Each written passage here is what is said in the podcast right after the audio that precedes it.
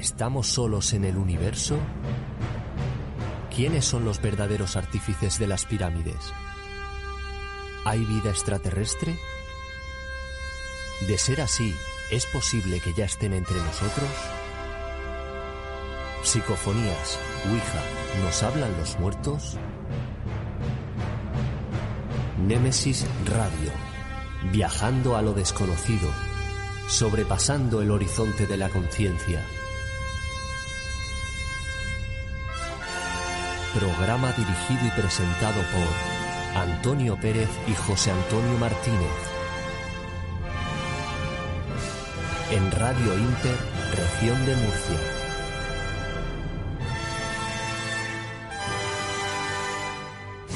Némesis Radio.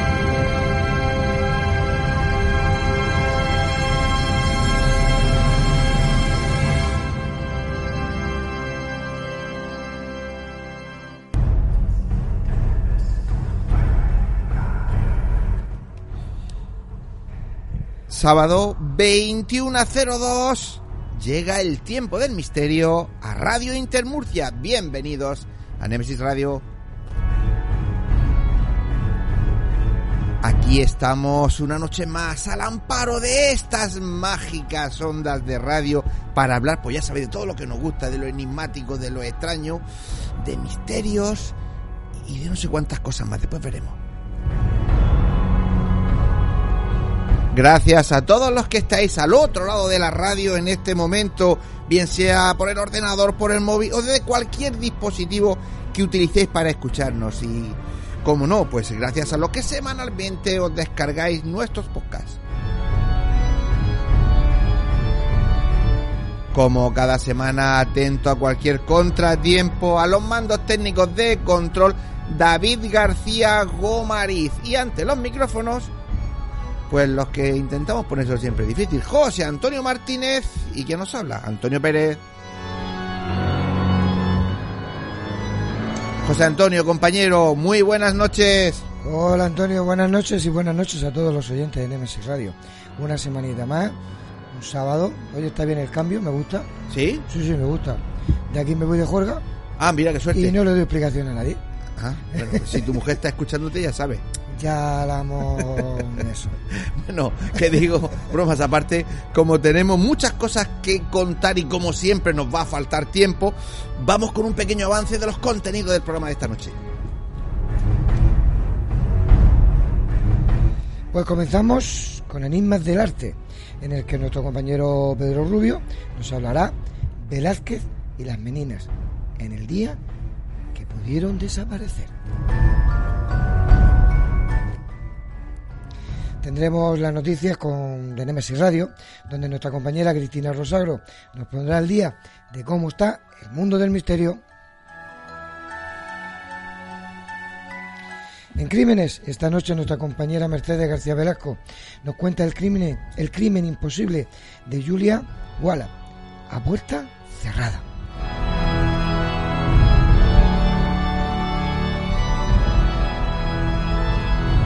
Hablaremos con la escritora e investigadora Magarena Miletic en la respiración, la defensa y autotratamiento ante situaciones como la que estamos viviendo con el COVID-19. Y en nuestro debate pues hablaremos eh, con un buen ramillete de compañeros de un tema del que se ha escrito y se sigue escribiendo mucho, que esconde el libro de los muertos.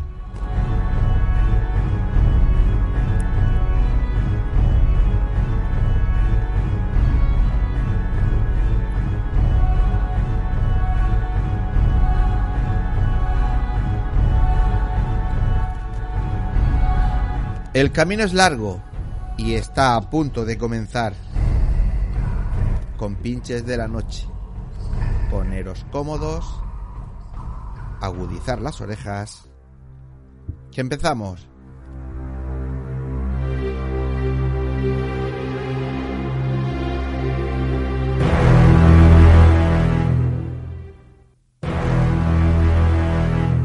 Enigmas del arte.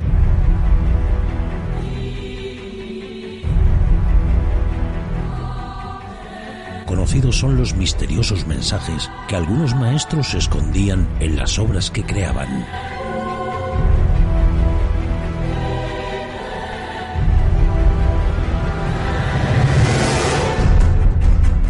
Si bien algunos se han podido verificar y desvelar, también es cierto que muchos otros siguen siendo un misterio para el mundo.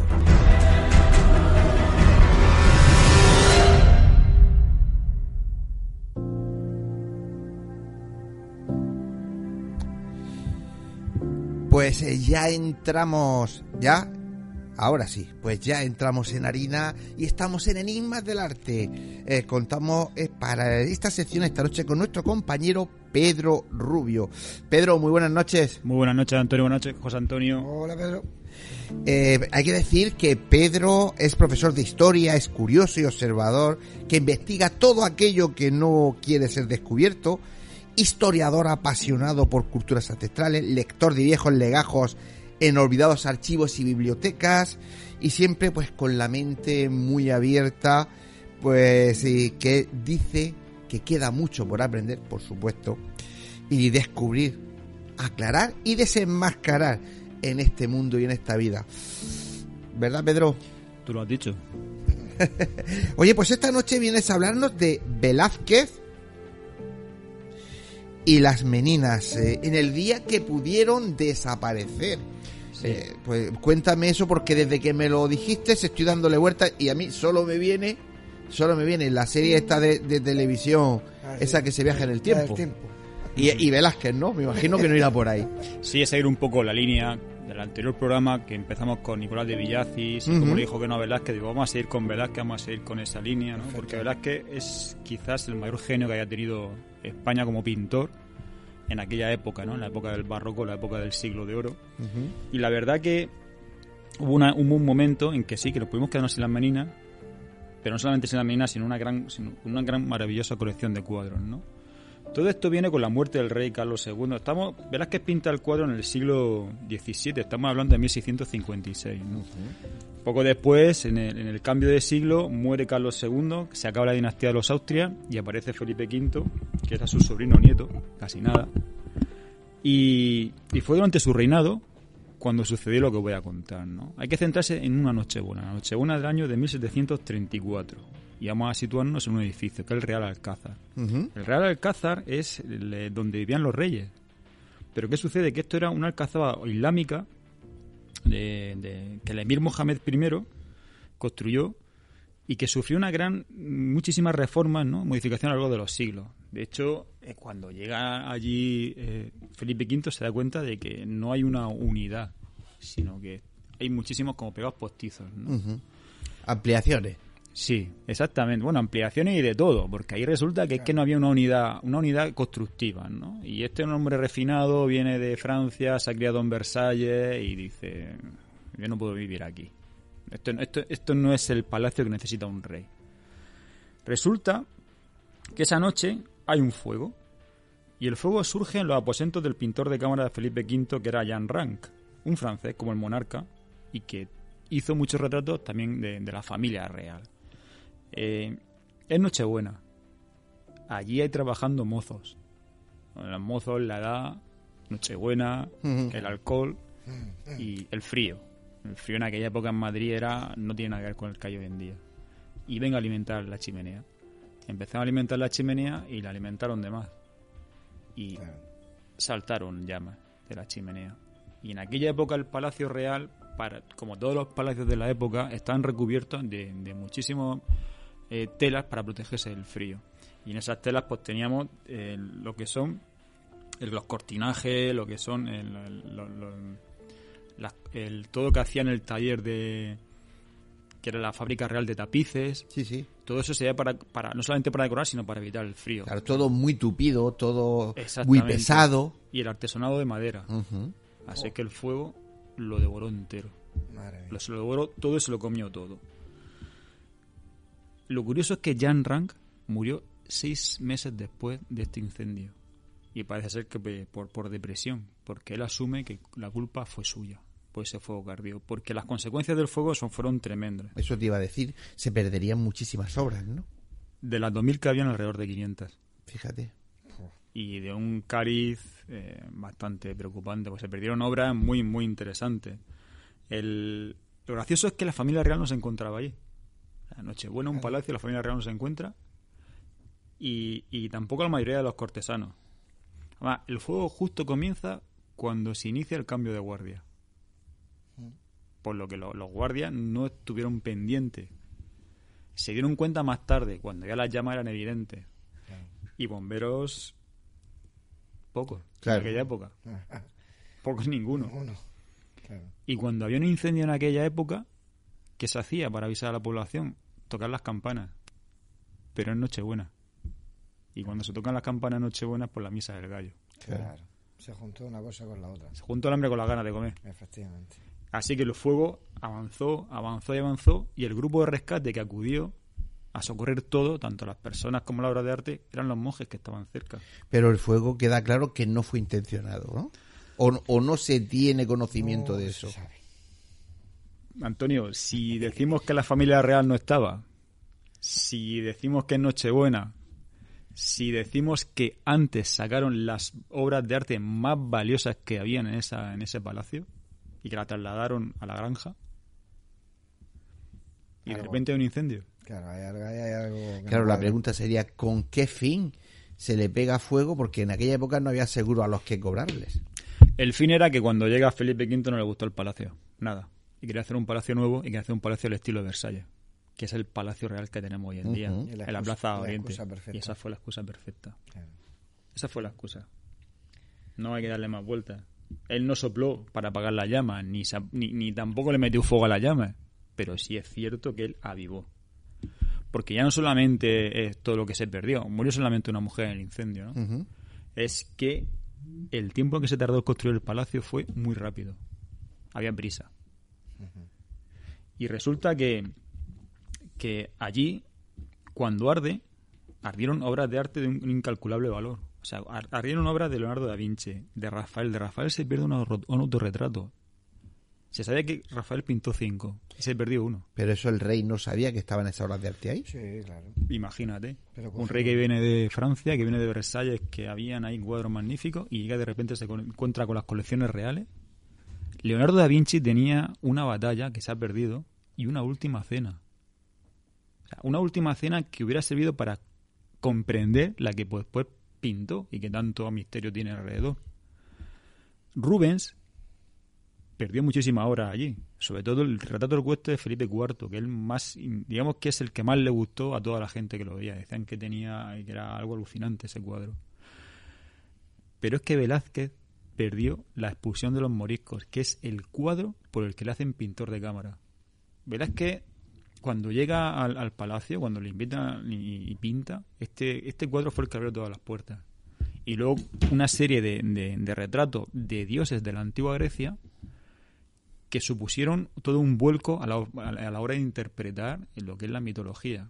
De hecho, se conserva uno en el Museo del Prado, que es el retrato de Marte, y ese retrato es muy sugerente porque estamos hablando del siglo XVII y de repente Marte aparece con actitud amanerada y aparece con vestidos rosas y con telas rosas.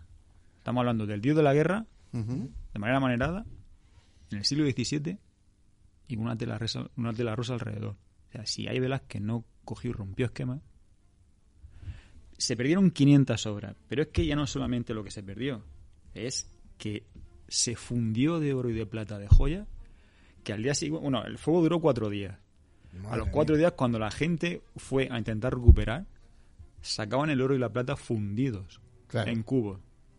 Esa noche hicieron falta cinco carros con siete caballos y mulas. Y sacaron oro, plata, joyas, monedas. Se perdió todo lo que había del archivo de India, con bulas pontificias. El- el- Es, es- es- es alucinante lo que se perdió allí. Se salvó el- el- la perla peregrina y el diamante del estanque, que son las joyas, son, digamos, la- la- la- las piedras preciosas más importantes que tiene la colección real. Pero es que. Ah, bueno, y tampoco pudieron recurrir a, a que la gente ayudara a apagar el incendio, porque saben que podían saquear. Claro. Que esa es otra, claro. Claro, y quien, quien no haya tenido la suerte de estar en un palacio de esos, quizá le cuesta entender cómo eh, combustiona eso, pero es que eh, lo que está, lo que está diciendo Pedro, ¿no? Son todo tapices, todo cortinaje, la sillería, todo con unos acolchados. Es decir, es totalmente inflamable todo. Hasta el suelo es, es de madera. No sé, es, es un- una antorcha. Y Felipe, o sea, el cuadro de, de la mañana no ardió porque la familia, el retrato de Felipe IV. Y cualquiera, vamos, para que se metiera fuego. Mm. Y Carlos V, el retrato ecuestre de Rubén, la batalla de Mühlberg, que es magnífico, tampoco ardió porque era el retrato del primer Austria que llegó aquí. La gente, claro, ¿cómo, cómo lo sacaron?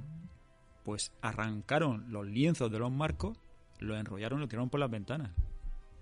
Claro, Que había valor. No había otra, claro. No hay otra forma de sacarlo. y se estropearon. Por ejemplo, el retrato de, de, de Carlos V, el- el- lo que es la base, hoy cuando se explica se suele decir que representa el campo de batalla, ¿no? Eso tiene una riqueza de color que era en aquella época inaudito, solo que con el humo negro se ha perdido todo ese color. Y no se ha podido recuperar ni restaurar. Nada. Y en la menina sufrió un, un- sufrió un pequeño atentado. Y es que en la cara de la princesa Margarita se produjo un orificio. Lo que pasa es que llevó un pintor de cámara bastante bueno y pudo, pudo arreglarlo. Lógicamente, todo eso está totalmente. Sí, se sabe, y, pero se sabe que los cuadros se estropearon. Muchísimos cuadros se estropearon al sacarlo así. Y bueno, se- prefiere que se, que se hayan estropeado antes de perderlo. Y a la mía le faltó muy, muy, muy poco. O sea, estaban sacándolo justo cuando el fuego ya estaba llegando. Pero una pena porque se perdieron. Se perdieron cuadros muy, muy interesantes. Y sobre todo el tesoro real. Claro. Y si no se hubiera perdido, o sea, si se hubiera perdido, hoy no en- tendríamos quizá uno de los cuadros más misteriosos que tiene el Museo del Prado. Es el más visitado. Es el más importante Velázquez. Lo pinta al final de su vida. Y ahí hay una serie de mensajes que, que ha costado descifrarlo y que todavía no se entienden. El primero de ellos quizás sea las figuras que aparecen ahí, ¿De qué cuadro hablamos? de las meninas. Tenemos a todas las personas, ¿no? Tenemos a la menina, viene de la palabra portuguesa y es niño, ¿no? Y son los niños que, que ayudaban a la crianza de los, de los hijos de los reyes, ¿no? Significa eso, menina, significa... eh, Los pequeños, los meninos. Sí, sí, niño de familia noble que entraba al servicio de la reina, o sea, los meninos. Y entonces, si cogemos todas las cabezas de las meninas, y cogemos la cabeza de la infanta Margarita, y cogemos la cabeza del, del- de Velázquez, resulta que si ponemos una estrella y lo unimos con una línea, tenemos una constelación. Tenemos una constelación, Una pero constelación. quien nos esté viendo dice, bueno, decir una constelación, pues fíjate, ¿qué constelación? La corona boreales. Y la estrella más brillante se llama la infanta, se llama Margarita, Margarita Coronae. Y justo la, entre- la estrella más brillante es la de la cabeza de la infanta Margarita. Y Velázquez que pinta en ese cuadro. ¿Que verás que qué pinta? No se sabe. Aparte de ser el pintor. El lienzo no se sabe. Pero no se sabe lo que pinta en ese lienzo. Y al aplicarle rayos X al lienzo, se han descubierto que aparecen tres figuras más. Son los arrepentimientos. Suelen ser figuras femeninas. Y una de ellas aparece mirando el cuadro. Pero como lo tapó, Claro. Claro, es que en vez de utilizar goma de borrar, lo que hacían era pintar encima sobre lo pintado. Pero claro, esas capas se quedan y hoy día por el rayo X se pueden, Se puede ver. se pueden ver. Sí, de hecho, en el espejo del fondo que aparece Felipe V y la, y la reina, la reina lo añadió después. O sea, no es algo que haya aparecido de repente ahí. No, no lo tenía en mente cuando lo pintó. Pero eso quiere decir que cuando pintó el cuadro y lo terminó, después volvió a pintar sobre él. Es que el cuadro, el problema que hay que Velázquez ni firmaba ni fechaba. Claro. Y la cuestión es, ¿cuándo se pinta el cuadro? Ese es el Por- misterio. Ese es el gran misterio. Porque la gente dice que lo pinta en 1656. Sí, puede ser, porque la reina, la princesa Margarita nace en 1651. Sí, por la estatura y tal de la niña que se calcula. Pero si nos fijamos en Velázquez, lleva la cruz de Santiago en el pecho. Y a Velázquez no se le otorga la cruz de, de- de Santiago hasta el año 1659. Entonces, ¿cómo es posible que se pinte un cuadro antes de que lo otorguen? Sí, pero también si se lo otorgan en el 59 ya la niña tendría más edad de la niña que aparece en el cuadro. ¿Y cómo es posible que aparezca con, una, con, con- con la cruz de la Orden de Santiago cuando ya nos ha nombrado y la pinta antes de que la niña... Y no puede ser que es- le, le pusiera después la, la- la cruz se la, se la pintara posteriormente. Hay muchas después. teorías, hay muchísimas teorías. Una dice que Velázquez la pintó después. Hay otras que dicen que la pintó el rey a la muerte de Velázquez. Que él mismo cogió el, el- lo que es el, el pincel Ya, y en pero- agradecimiento lo pintó él. Ya, Pero bueno, eso es poco creíble. El rey era una persona bastante... Le, le- le gustaba muchísimo el arte. Le gustaba muchísimo, una persona muy cultivada. Mira, yo si me dices que el rey le encargó a un pintor de cámara que pintara eso, bien, pero que lo hiciera el mismo rey, no sé, me lo tendrían que demostrar. Y si te digo que la pintura coincide con el resto de la pintura del cuadro y es de la misma fecha, Pues entonces tenemos un misterio. Y las corrientes dicen que es posible que Velázquez se pintara la cruz él mismo como un deseo que quería alcanzar. Puede ser. También puede ser. Un sueño premonitorio. Además de que es el personaje principal de la obra. Y ahí aparece también otro mensaje. Y es que Velázquez quería. Velázquez lo que quería era pasar a la posteridad. Como Él sabía- sí, pero él sabía que la pintura en aquella época estaba considerado como un trabajo artesanal.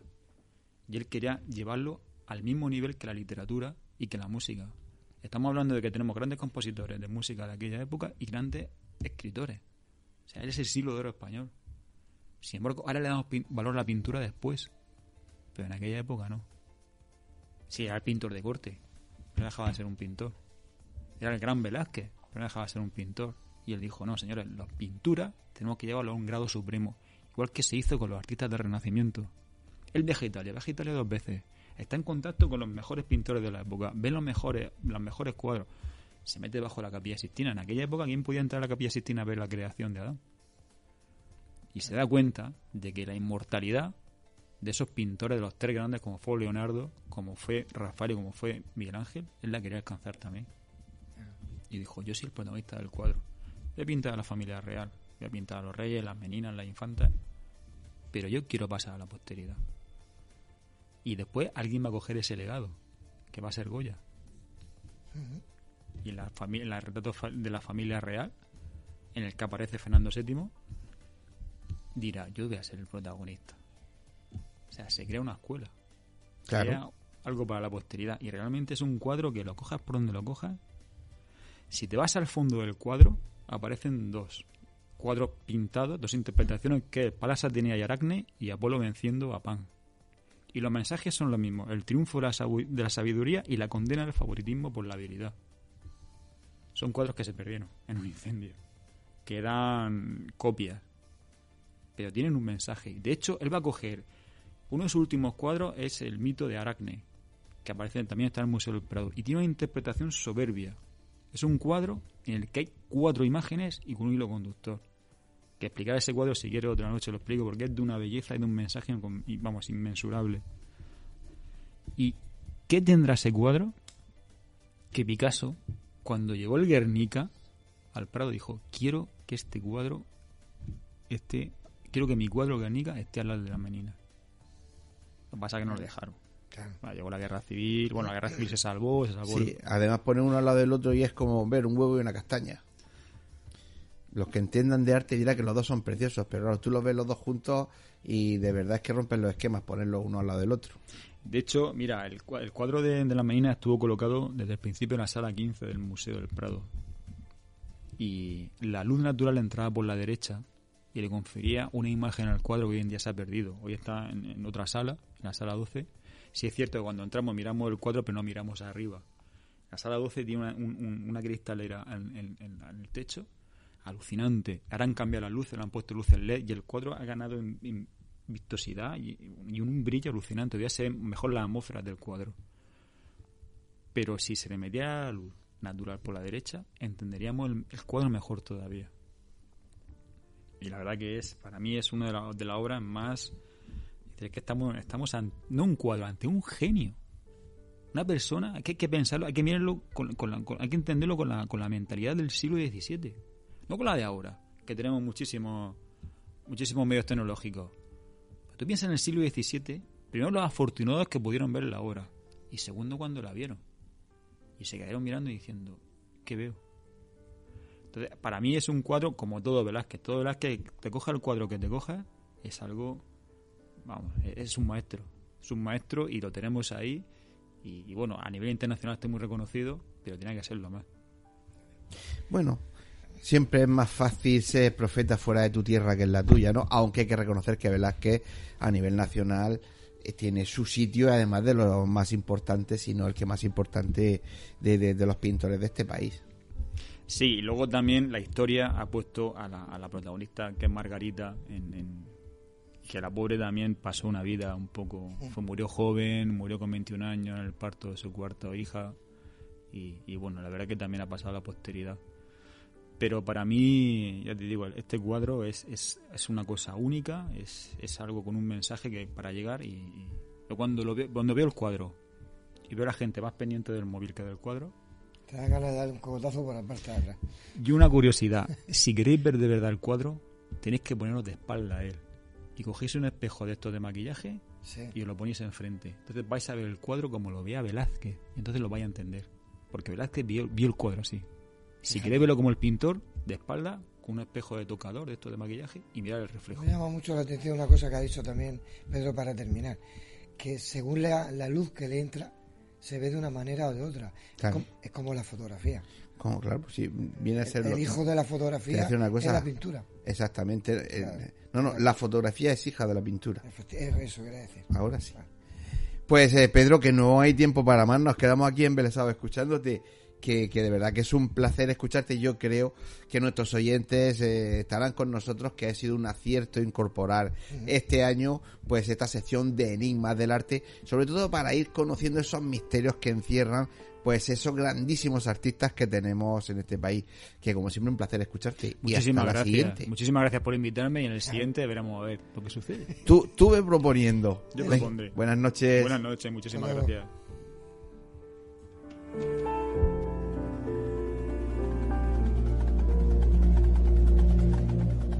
Si quieres realizarnos una pregunta, cualquier duda o aclaración, toma nota de nuestro WhatsApp 643 08 37 23. Nemesis Radio, tu programa de misterio.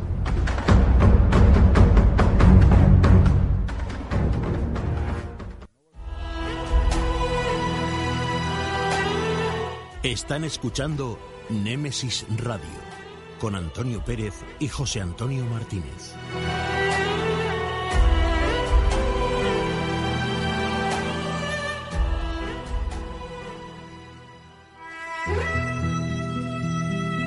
Las noticias de Némesis Radio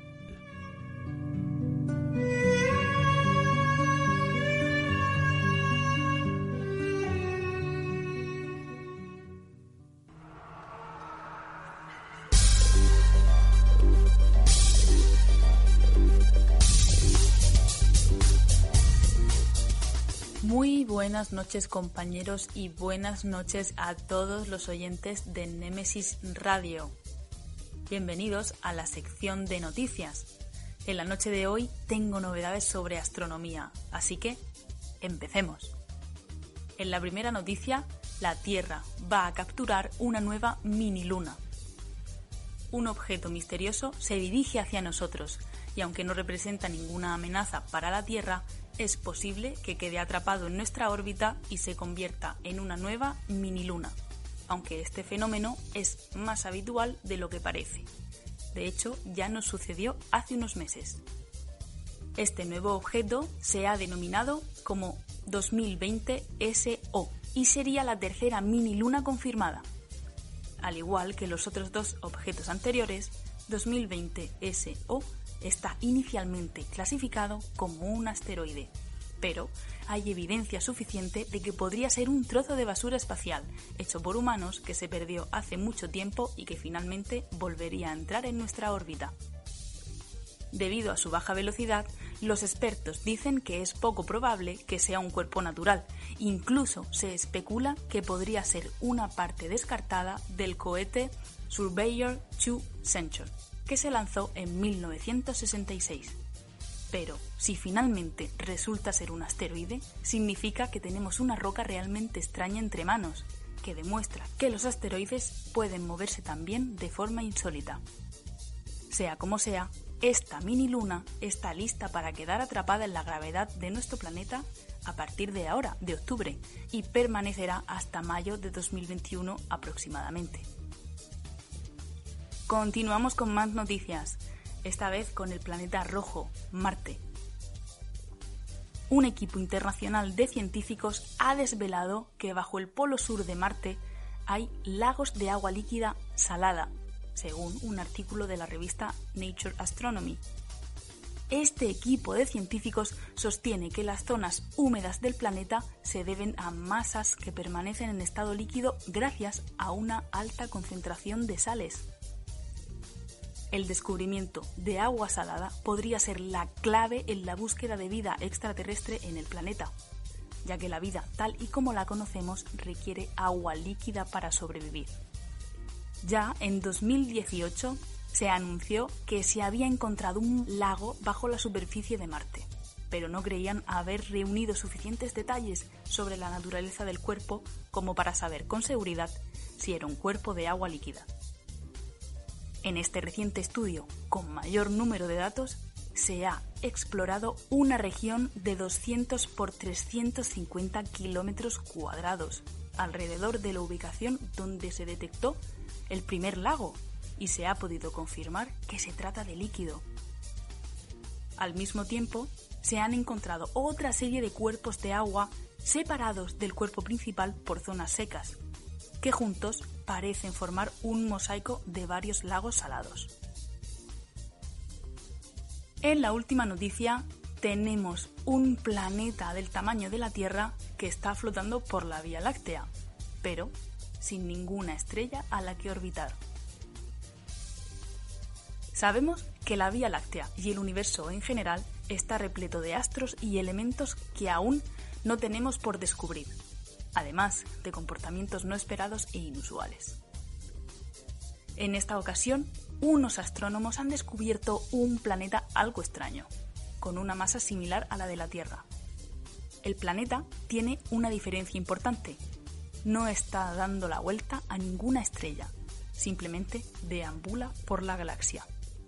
Muy pocos planetas como este se han detectado hasta ahora por la dificultad que supone encontrarlos. Sin embargo, con la ayuda del telescopio espacial Roman, un equipo de astrónomos ha conseguido dar con este nuevo planeta que flota en la Vía Láctea y ya se le conoce como planeta rebelde, es decir, un planeta sin sistema solar y que no orbita a ninguna estrella. Se cree que algunos planetas rebeldes comienzan como planetas normales y luego abandonan sus estrellas después de chocar con otro objeto. El tema está en que el universo puede estar repleto de ellos, pero no tenemos las herramientas suficientes para poder detectarlos, ya que sin una estrella cerca es difícil verlos porque simplemente no hay nada que los ilumine. Entonces, ¿cómo han descubierto este planeta? Utilizando una técnica conocida como microlente. Técnica que consiste en observar cómo se deforma la luz de una estrella cuando pasan estos planetas por en medio. El descubrimiento se ha realizado con el telescopio espacial Roman, ya mencionado anteriormente, ya que este telescopio fue diseñado para eso, encontrar planetas rebeldes. Así que Próximamente tendremos más noticias con descubrimientos de este tipo. Hasta aquí las noticias de hoy. Muchas gracias por escuchar Nemesis Radio, ya sea sábado como hoy o redifusión. Que sigan disfrutando del programa.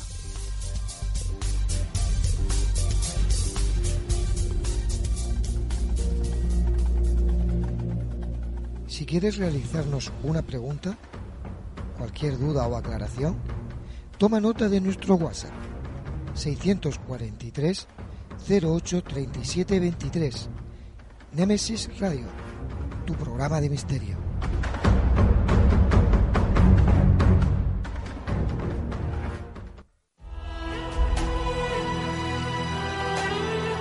Están escuchando Némesis Radio con Antonio Pérez y José Antonio Martínez.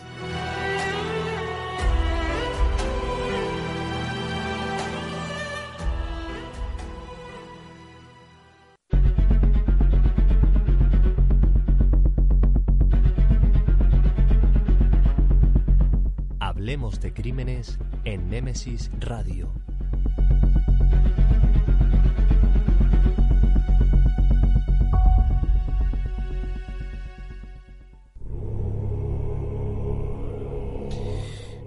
Con esa música tan recurrente, tan sugerente. Tan o sea, bonita.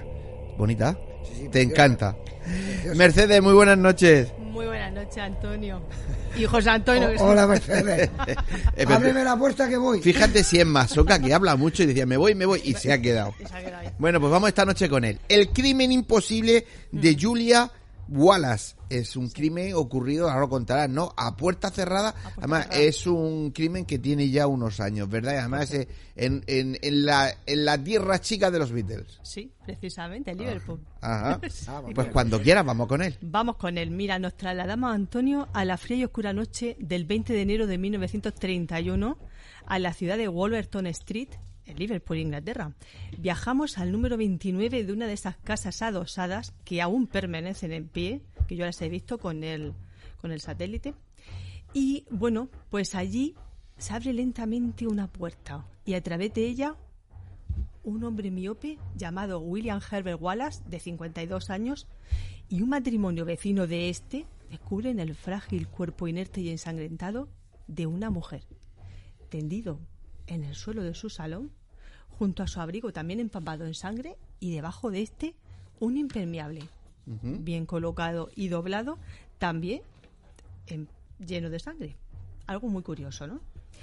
Bueno, lo más curioso todavía es que esta vivienda estaba cerrada, las puertas, tanto delantera como trasera, a cal y canto. Y que su marido, este señor, William Herbert Wallace, estera intentando abrir cualquiera de las dos puertas durante hacía un rato sin poder abrirlas. El asesinato de Julia Wallace se había cometido a puerta cerrada. He ahí el misterio que aún, después de tantos años, no se ha podido resolver. A puerta cerrada quiere decir que la puerta estaba cerrada, la casa está cerrada totalmente por dentro y el que la o quien la asesinara debería estar dentro de la casa. Efectivamente. Y no estaba. Y ahora vamos a seguir. Bueno, eh, como digo, la señora que hay en el salón, que es la mujer de William Herbert, Julia Wallace, es una mujer, pues eso, que es eh, una gran aficionada a la música, muy sensible, eh, que le saca 17 años de diferencia a su marido, hija de un granjero alcohólico, borracho, eh, que tenía muchas deudas, y bueno, pues digamos que hace un buen matrimonio casándose con este hombre que bueno, él tenía un buen trabajo, trabajaba en una agencia de seguros, en la compañía La Prudencial, pero eh, tenía pues eso, problemas con los riñones, le habían extraído uno, el riñón izquierdo, iba arrastrando pues todos esos problemas. Bueno, pues eh, el matrimonio era bien avenido, eh, tenían dinero, eran unos señores que estaban muy cultivados y, por ejemplo, a él le gustaba dar conferencias de química, era muy aficionado a la química, a la botánica, al violín, para acompañar a Julia en esas noches, en esas veladas musicales que ellos invitaban a, a muchos vecinos a la casa. Y además era un gran ajedrecista. Le gustaba hacer jaque mate.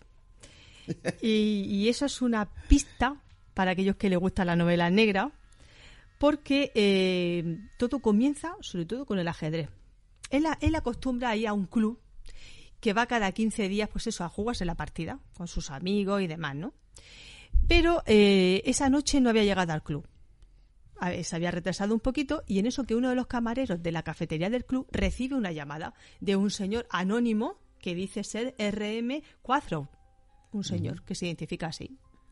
Bueno, este señor Cuatro, pues resulta que le dice, pregunta por Herbert y le dice, bueno, pues todavía no ha llegado. Y le dice, bueno, pues si le puede dejar una nota para cuando venga, pues dejarle decirle que eso, que tenemos que debatir unos asuntos, bueno, importantes y que tiene que ir a una dirección donde yo vivo para ir a debatir esos, esos debates, que precisamente es el 25 de Melon Gate Garden Este. Y resulta que cuando llega este, este hombre, el señor Wallace, le pasan la nota, le pasan el recado y dice, bueno, pues voy a a buscar esa dirección porque como yo trabajo en una compañía de seguros, quizás es un cliente o alguien que está interesado en, en contratar una póliza y él pues se va a esa dirección. Durante 45 minutos él está divagando por la ciudad, buscando Melon Gate, está buscando el oeste, le dicen el norte, él pregunta a una señora, llega a preguntar hasta a un policía, va preguntando a la gente que encuentra por la calle mientras que va por el tranvía y le dicen, bueno señor, están todas las direcciones de Melon Gate, menos la que usted pregunta, no está el este. No existe. No existe.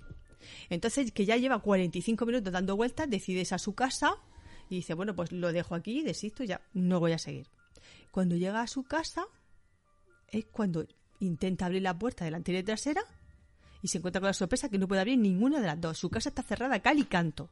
Entonces se huele algo raro y un matrimonio vecino que estaba justamente al lado toca su puerta y le dice, mire, no sé lo que ha pasado, me, me, han dado una dirección muy extraña, he estado dando vueltas por la ciudad casi toda la noche y vengo a mi casa y no puedo abrir la puerta ni delantera ni trasera. Además, intentó forcejear fuerte con las puertas y no podía. Entonces llega con el matrimonio y justamente da la vuelta, va a la trasera y muy fácilmente tira de la puerta y la puerta se abre.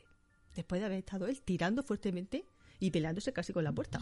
Es posible que estuviese dentro de el asesino y Es muy posible. mientras se fueron a la parte delantera saliera por la, saliera parte, por la parte trasera. claro. No cabe otra. Claro, no cabe otra. Entonces, bueno, eso es algo muy curioso. El matrimonio entra con él y se encuentra la, la sorpresa. La señora en el salón muerta, con la farda medio chubascada, ese chubasquero doblado y ensangrentado debajo, junto al abrigo, y ella tiene el cráneo destrozado. Alguien le ha dado con un atizador o una barra de hierro, un arma que por cierto nunca se ha encontrado. El asesino se la guardó muy bien. Y mientras los vecinos, pues claro, se lleva, eh, se, se- se llena la cara de, de espanto, de estupor, de ver aquello, la escena, el cráneo pues se estaba confundiendo con, con la sangre, salía masa encefálica, y él estaba completamente inmóvil, quieto, como en estado de shock, pero vamos, no tenía ninguna mueca en la cara. Y solamente señalaba con el dedo y decía, mirad, mirad, la han matado, miradle su cerebro, cómo está. Y los vecinos se quedaban muy espantados, como diciendo, bueno, algún gesto, alguna muestra de, alguna mueca de, de- de dolor, de desgarro, de algo, algo humano, pero no tenía ningún rigor en la cara. Entonces esto fue algo muy sospechoso. Bueno, él- el vecino se salió, él se quedó con la mujer, estuvieron mirando aquello y ya finalmente pues llamaron a la policía. Se contaminó como siempre la, la escena del crimen. Eh, buscaron, la policía, claro, estuvo buscando toallas, restos de sangre por la casa porque pensaron que el asesino pues había estado lavando, puesto que le había golpeado y había salpicado mucho la sangre, pero no se hallaron eh, sangre, restos de sangre por la casa, a excepción de una pequeñísima gota que yo he podido ver encima de la taza del váter, que nadie sabe cómo llegó eh, esa gota de sangre de Julia a la tapadera. Por lo demás, se miraron las tuberías, se vieron que hacía tiempo que no se habían abierto los grifos y no había restos de sangre en ningún desagüe. Algo muy extraño. Entonces se barajó la conjetura de que quizás el asesino la había matado desnudo y con ese chubasquero para que no le salpicara. Y así no hubiera no se hubiera manchado. Claro. Y además el crimen tenía que haberlo hecho muy rápido, casi en unos escasos 20 minutos, desde que había estado dando vueltas hasta que había avisado a los vecinos. O sea, era todo muy raro. La policía hizo un simulacro con un chico joven para ver si podía hacer ese itinerario y matar a la señora en 20 minutos, ducharse rápidamente. Y vieron que sí, que un chaval joven y muy acelerado podría hacerlo, pero una persona ya mayor, de 52 años, con le falta un riñón, tiene problemas, mm, era muy complicado que este señor lo hubiera hecho. Claro.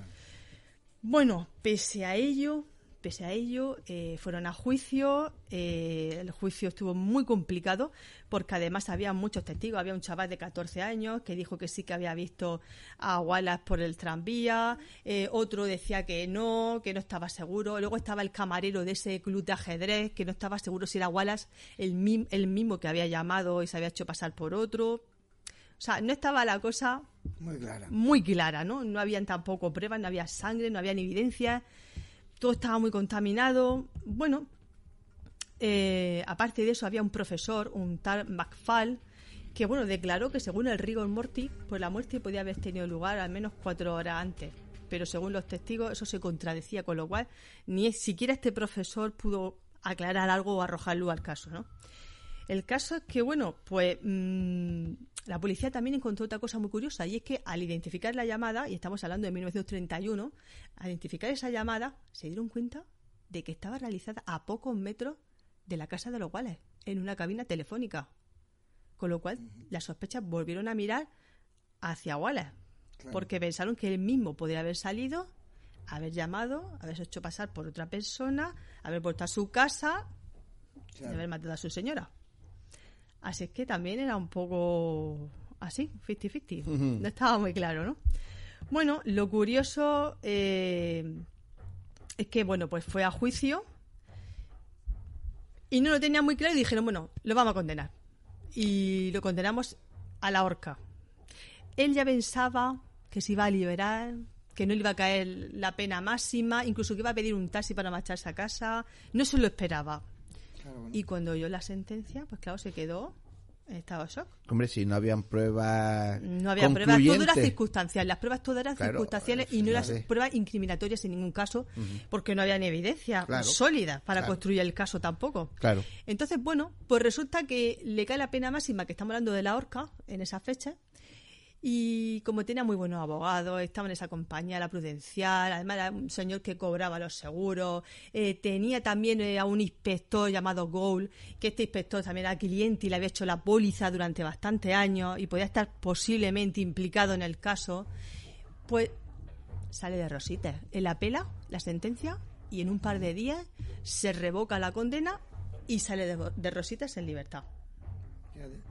Así que él se retira tranquilamente bueno, se retira al campo a pasar esos dos últimos años, murió muy joven, con 54 años, aunque bueno, mm, digamos que la gente después siguió pensando que era culpable o que tenía parte de culpabilidad en el caso y que, bueno, pues le hicieron un poco la vida imposible en esa compañía de seguros donde trabajaba.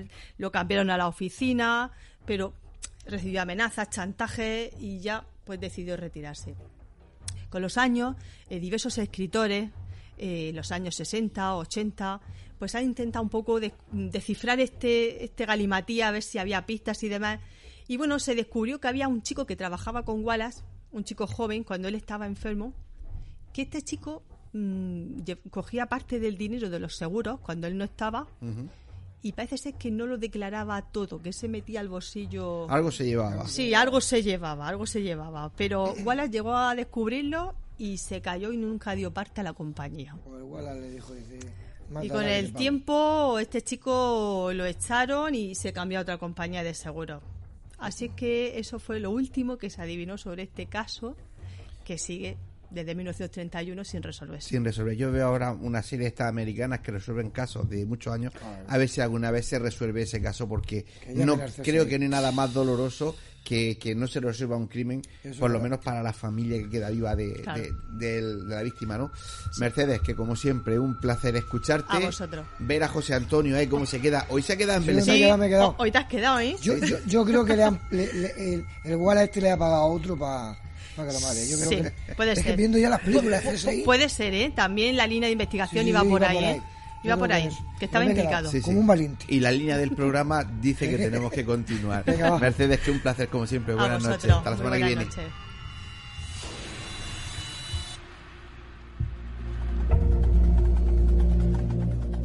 Si quieres realizarnos una pregunta, cualquier duda o aclaración, toma nota de nuestro WhatsApp 643 08 37 23. Nemesis Radio tu programa de misterio.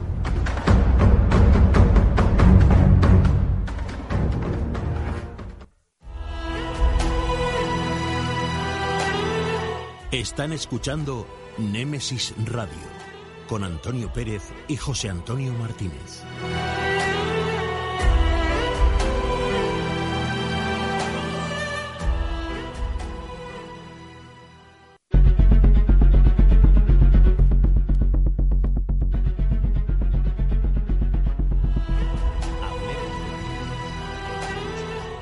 Están escuchando Némesis Radio con Antonio Pérez y José Antonio Martínez.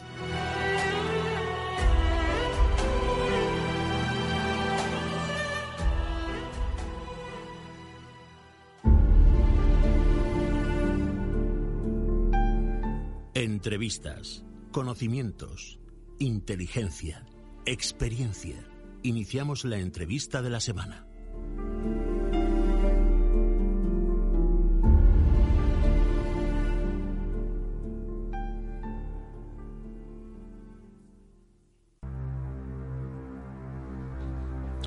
Pues eh, ya tenemos al otro lado del hilo telefónico a nuestra compañera Macarena Miletic. Sabéis que es escritora e investigadora, ha ocupado la cátedra de ortofonía y dicción en la Universidad Politécnica de Valencia, profesora de técnicas vocales, ortofonía y expresión oral, realizado, realizando su labor en las escuelas superiores de arte dramático de Valencia y de aquí, de Murcia, es terapeuta e instructora de sanación espiritual eh, por arquetipos. Ha participado y escrito en todo tipo de medios de comunicación, así como en varios congresos, siempre relacionados con el crecimiento personal y la evolución de las personas. Eh, Macarena, muy buenas noches y bienvenida de nuevo a esta tu casa.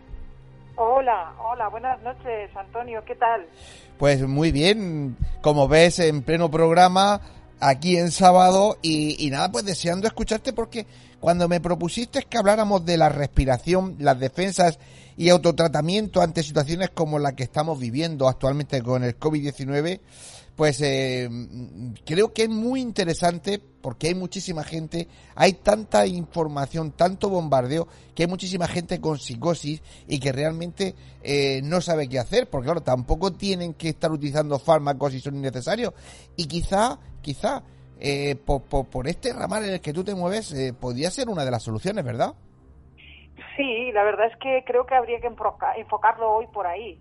Todo el aspecto químico donde las personas eh, van a tirar, pues realmente merece la pena como tener una alternativa a toda una situación química, que si hace falta, por supuesto, pero a lo mejor, ¿sabes? Sí, yo quería hablar hoy de la respiración en relación a lo que está pasando, porque tenemos que cumplir las normas, eso es evidente. Tenemos que estar atentos a los cambios, a las situaciones, a la normativa, lavarnos las manos, todo esto lo tenemos que hacer todos y lo hacemos. Lo que sucede es que resulta que el ser humano es como un universo completo. Y justamente el tema del coronavirus, al tener una incidencia sobre la respiración, nos puede hacer ver que nosotros simplemente con el hecho de movilizar la musculatura para respirar un poco más y un poco mejor, podemos activar mm, las defensas del organismo y mecanismos del cuerpo que nos pueden ayudar a mantener como una especie de coraza, como una especie de frontera, como la parte de delante de un castillo, para que nuestra salud no se vea afectada por agentes externos y sobre todo la parte emocional de la persona se encuentre con eh, una expectativa mejorada porque tiene algo para poder hacer diariamente. Claro. Claro. ¿Es una cosa, mm, digamos, superficial el hacer ejercicio? Pues no.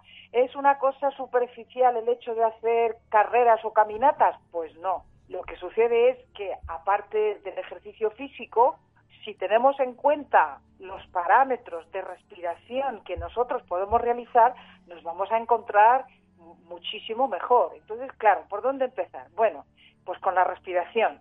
Lo primero que tenemos que ver es que normalmente es automática. Vamos respirando en modo avión, o sea, el cuerpo va a su ritmo y hace el pobre hace lo que puede con la respiración que le dejamos tener. Me refiero a, no sé, personas que fuman, personas que no caminan, personas que no han podido trabajar la respiración por alguna cosa. Sí, pero eh, que eh, somos conscientes, somos, no somos conscientes de que estamos respirando realmente. Claro, por eso la llamo automática, no somos conscientes.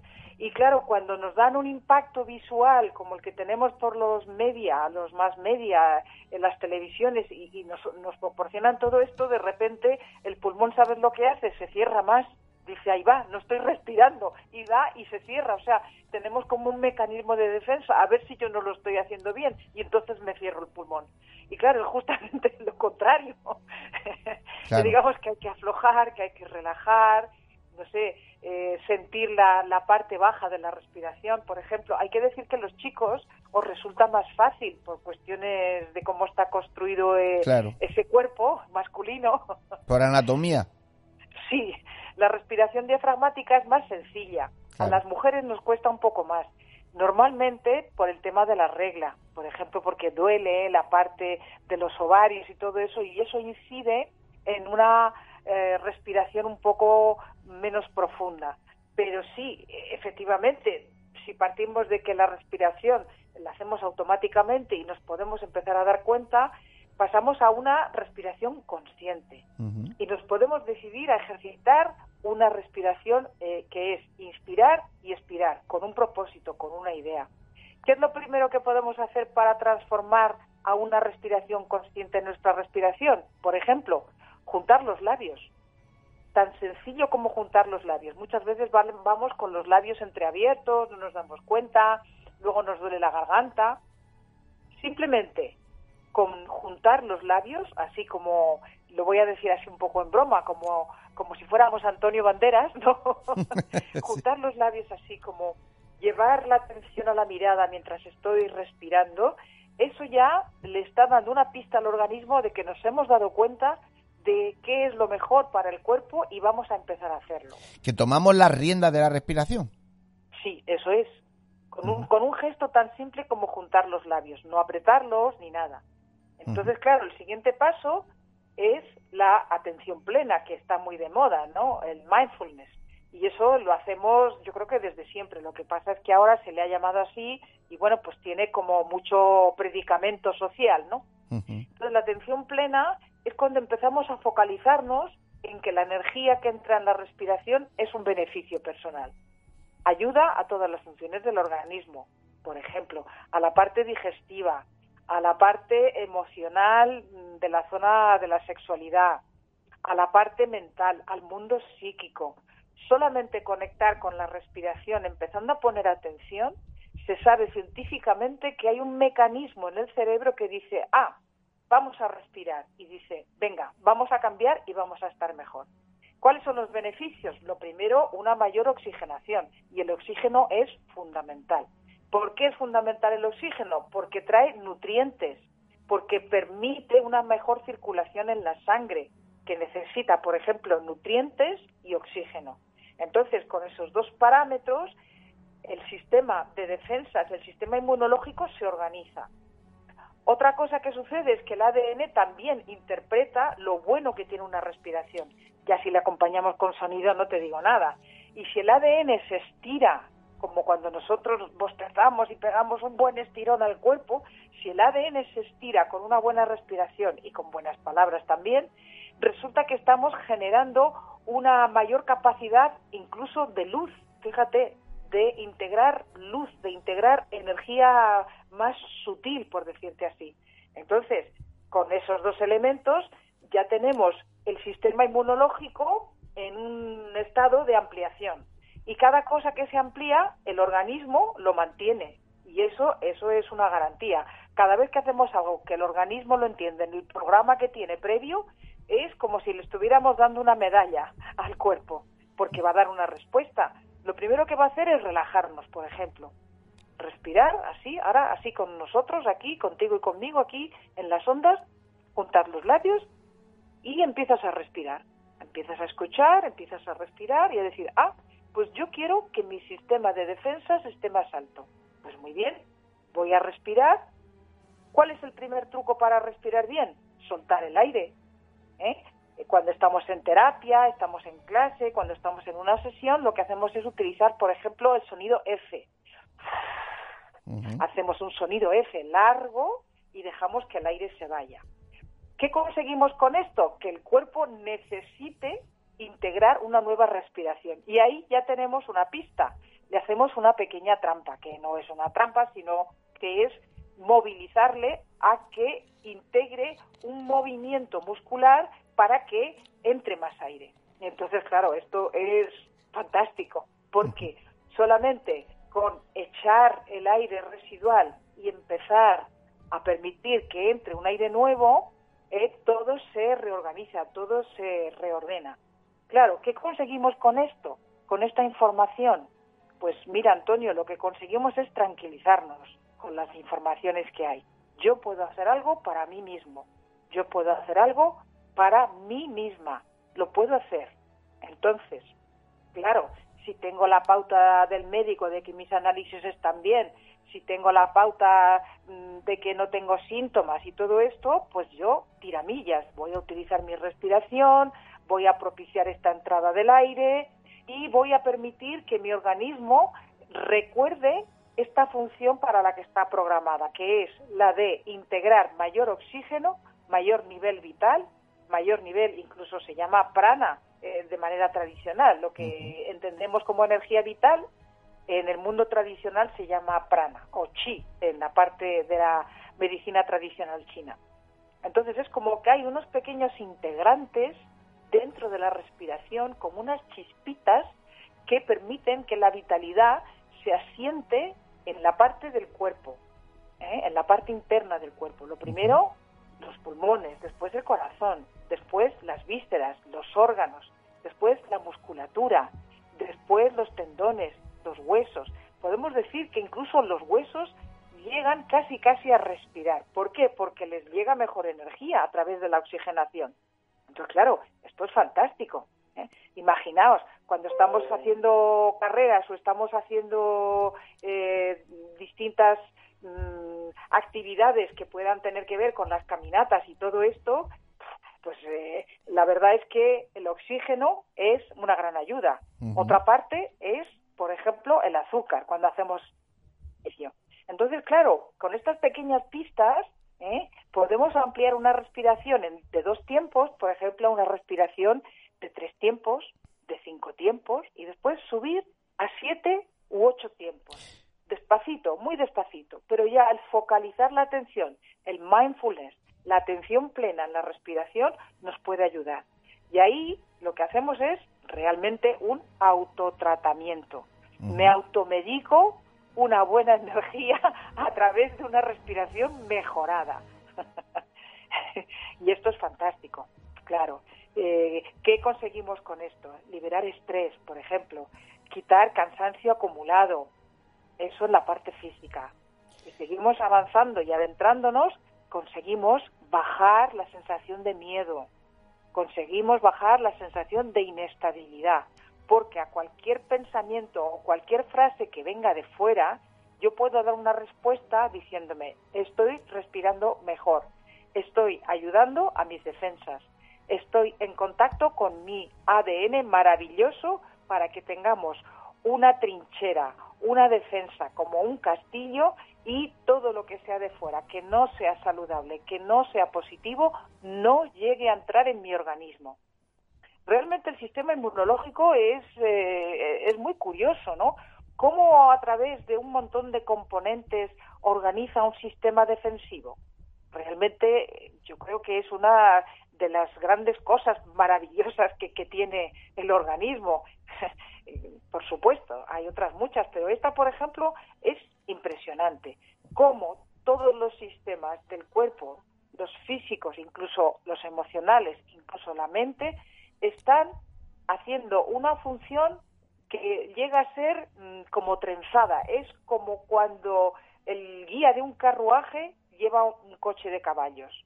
Y nuestro sistema inmunológico es capaz de interpretar nuestras señales de mayor nivel energético, de mayor nivel de oxigenación de los pulmones, de la sangre y de beneficio para el cuerpo y registrar así en el sistema inmunológico y en el ADN registrar una nueva manera de estar.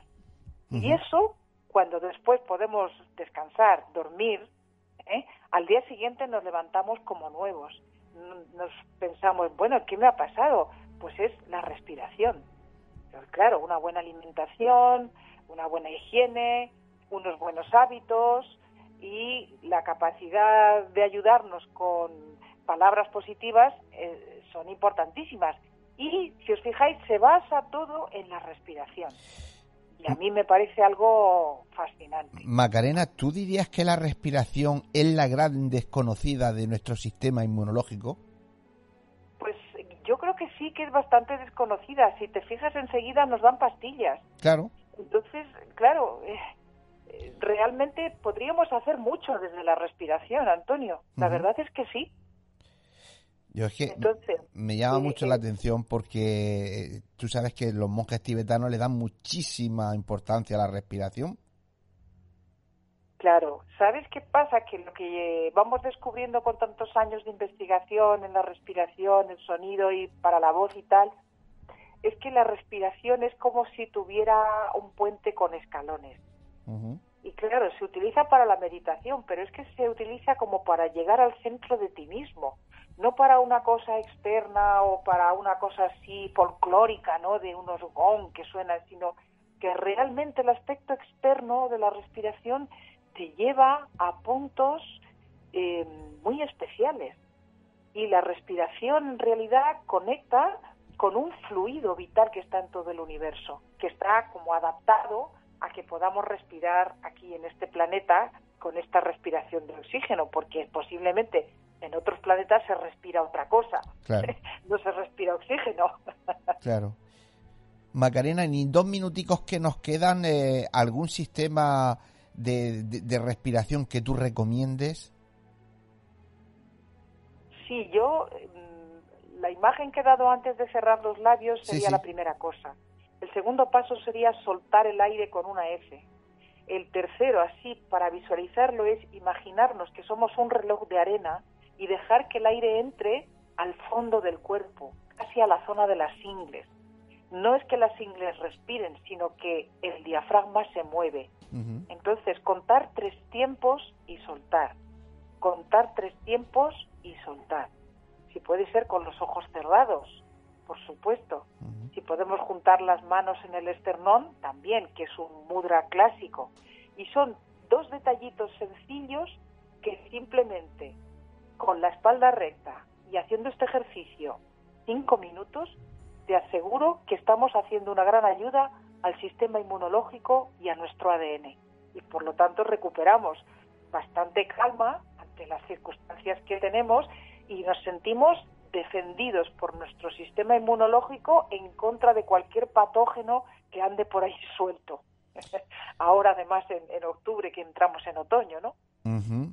Y que empiezan, eh, ahora es cuando además eh, nos acumulamos con los problemas porque también entran las gripes.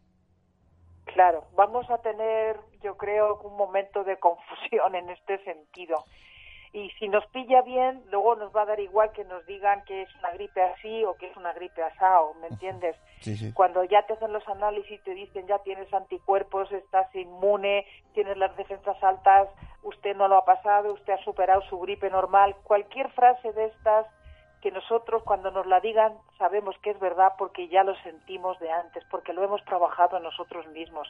Yo creo que esto es una gran aportación que podemos hacer aquí, Antonio. Pues, para eh, quitar miedo a las eh, personas, lo primero. Esa era la idea, Macarena, hacer eh, esta entrevista era para quitar miedo a las personas y para intentar dar un poco de luz dentro de tanta oscuridad que tenemos actualmente con los medios de comunicación en las que nos llevan totalmente saturados y envenenados de, de información, desinformación, vuelven locos sobre todo a las personas mayores un punto de cordura, la respiración nos puede ayudar. Macarena, que como siempre es un placer escucharte y seguiremos, seguiremos indagando en la respiración porque como he dicho y creo es la gran desconocida de nuestro sistema inmunológico. Sí, no cabe duda. Podemos plantear perspectivas y alguna pequeña práctica, algún ejercicio. Yo sí, cuenta conmigo. Por Perfecto. Creo que además aportamos algo a toda la sociedad aquí. Lo iremos viendo. No tenemos más tiempo esta noche, Macarena, que es un placer escucharte. Y nada, que nos seguimos escuchando, seguro. Sí, sí, claro que sí, Antonio. gracias por esta oportunidad a ti y a todo el equipo. Nada, nada, gracias a ti por querer participar en nuestro programa. buenas noches.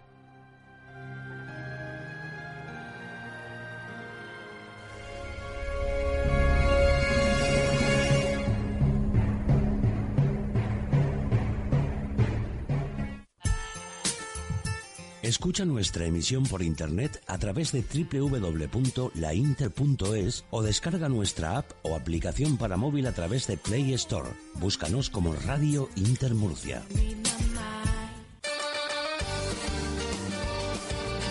Si vienes, la meseguera se siente. La meseguera se disfruta. Restaurante y Hotel La Meseguera. Por tradición y calidad, no te la puedes perder. Para reservas, al teléfono 968 840352 En la alberca y en Mazarrón, La Meseguera. Todo un placer para disfrutar y sentir. Grupo La Meseguera.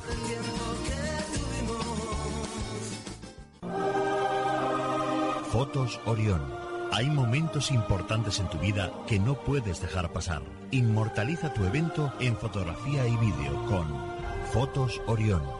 Porque las cosas especiales solo ocurren una vez. Fotos Orión. Profesionalidad y confianza. Calle La Gloria, número 32, frente a Antiguo Tornel, La Alberca, Murcia. Teléfono 868 94 30 13.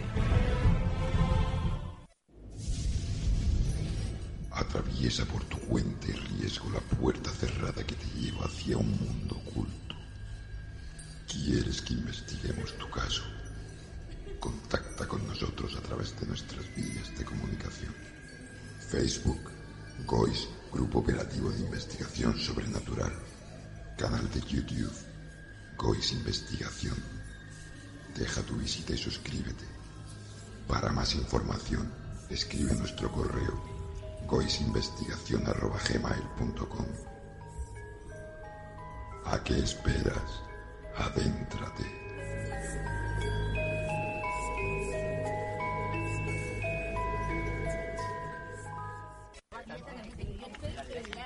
Radio. Nemesis Radio. Nemesis Radio. Nemesis Radio. Nemesis Radio.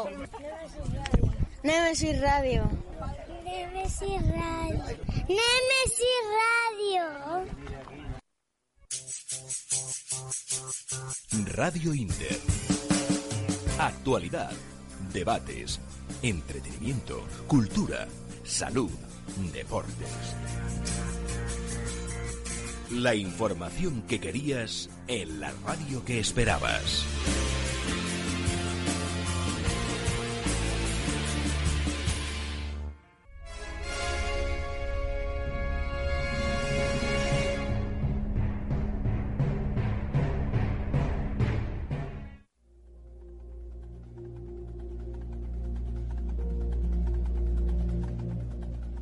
Quieres realizarnos una pregunta, cualquier duda o aclaración, toma nota de nuestro WhatsApp 643 08 37 23. Nemesis Radio, tu programa de misterio.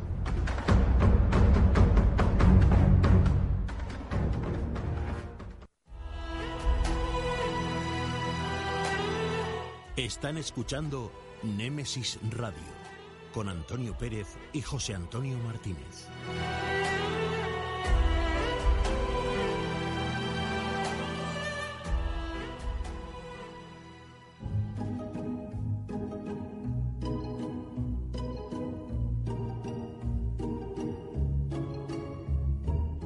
Tertulia.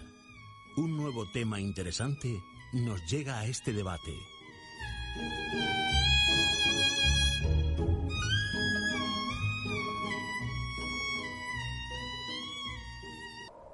Pues eh, ya estamos en tiempo de debate y esta noche, como cada semana, pues eh, con un tema muy interesante de, de- del que se ha escrito y se escribe muchísimo, del que se habla, se comenta, desde el que se hacen estudios. Bueno, vamos a hablar de, de- del libro de los muertos. ¿Qué esconde ese libro que nunca pasa de moda y que siempre eh, se están descubriendo cosas nuevas? José Antonio, un, un tema muy interesante para esta noche. Pues la verdad que sí, yo he estado oyendo a los compañeros antes de, de entrar y ya estaban pegándose. Tertulia afuera, ¿no? Sí, Ahí. sí, eso es lo que más me gusta cuando están fuera. Bueno, antes de nada, vamos a presentar a los contertulios de esta noche. Eh, Mariano Durné, buenas Hola, noches. buenas noches de nuevo. Paco Torres, buenas noches. Buenas noches. Eh, José Ramón no ha podido llegar por problemas de trabajo. Y don Rubén, Muy buenas noches y egipcias. y a ti te doy el paso que quiero que empieces esta noche a explicarnos qué es el libro de los muertos. Ole, venga, pues empezamos entonces. Efectivamente. Bueno, las, las frases más bonitas las vamos a decir seguidas. ¿eh? Dice, el libro de los muertos es una guía para el más allá. Al igual que el sol cada día desaparece para renacer a la mañana siguiente, el hombre muere para despertar a una nueva vida. Pero ese renacimiento no está exento de peligros. Esta es la frase. Muy bonito, muy bonito. Uno de los documentos más valiosos para los egipcios es este, este famoso libro, que en realidad no es un libro, Pero vamos, se trata de, de, una colección de breves y textos relacionados con la muerte en la que se hallan numerosos ejemplares en sepulcros antiguos titulados En realidad, el libro para salir de a la luz del día. Es decir, la resurrección. ¿Eh? Y aquí ya podremos entrar luego que hay muchas religiones que hablan de, de la reencarnación, el renacimiento. Bueno, el contenido es muy variado y tiene varios procesos ¿no? para, para que la, persona, después de fallecer, vuelva otra vez a este mundo, ¿no? O a un mundo del, de arriba del sol, más allá. Bueno, se encuentran plegarias eh, recitadas en la ceremonia de, del sepulcro o, o, familiares y allegados, es decir, como un funeral. O sea, realmente esto, la verdad es que tiene muchas similitudes con el día a día. Segundo, se transcriben las fórmulas y exorcismos, sortilegios y conjuros de todo tipo para que al salir la momia fue como si fuera una crisálida de sus de sus vendas y de su de su de su, de su ubicación de muerte uh -huh. Debería procurar entrar en el más allá para superar todos esos obstáculos lo que supone es que tienes que saber todo dónde están las trampas y poder superarlo, ¿no? Como si esto fuera un rol sí. y para ello te lo escriben, ¿no? Te lo escriben en la en el en, en tu en tu ubicación, te lo escriben en tu en tu eh, o lo diré, no me sale sí. ahora la donde ponemos la momia. Ah, la, la, tumba. la, la tumba, bueno, el, el, el, sarcófago, más bien dicho, sí. No me salía. Y, y, bueno, pues cuando ya resulta que mm, querían tener más defensa, lo que ponían eran una serie de conjuros para defender la pirámide. O, o, o, el, o, el, sarcófago, además de que los necesitas, porque claro, para no olvidarte, cuando sales para ir a, hacia el siguiente punto, pues te, te lo van a tienes que recitarlo y si no te acuerdas, pues te lo escriben. Y por último se relata, bueno, pues eh, el viaje del alma a través de la, de la barca, de la barca del dios Ra. De, de ahí que todos tuvieran una barca cerca de la, de la pirámide, porque claro. realmente eh, sí ellos vuelven, pero tienen que transportarse. Ya, ya, y bueno, pues es atravesar el cielo de Egipto para llegar al tribunal de, del dios Osiris. Uh -huh donde el corazón del suplicante, equivalente al, al, alma de los egipcios y faraones, sería pesado para determinar la merecida vida eterna. Y eso tiene mucha chispa, tiene mucha chispa. Mm, decir cosas, por ejemplo, como el famoso papiro de, de, de Annie, que ya hablaremos si no, además creo que Paco está puestísimo en eso. Y lo que sí es mmm, secretos y además cosas que llevan 3.000 años antes que, por ejemplo, Jesucristo sí. y que tienen muchísimas similitudes con nuestra propia nuestras propias creencias, ¿no? Una de ellas es que en el papiro original, ¿vale? Porque ahí luego ahí empieza a haber copias de papiros para que la gente pueda pueda seguir eh, como si fueran faraones.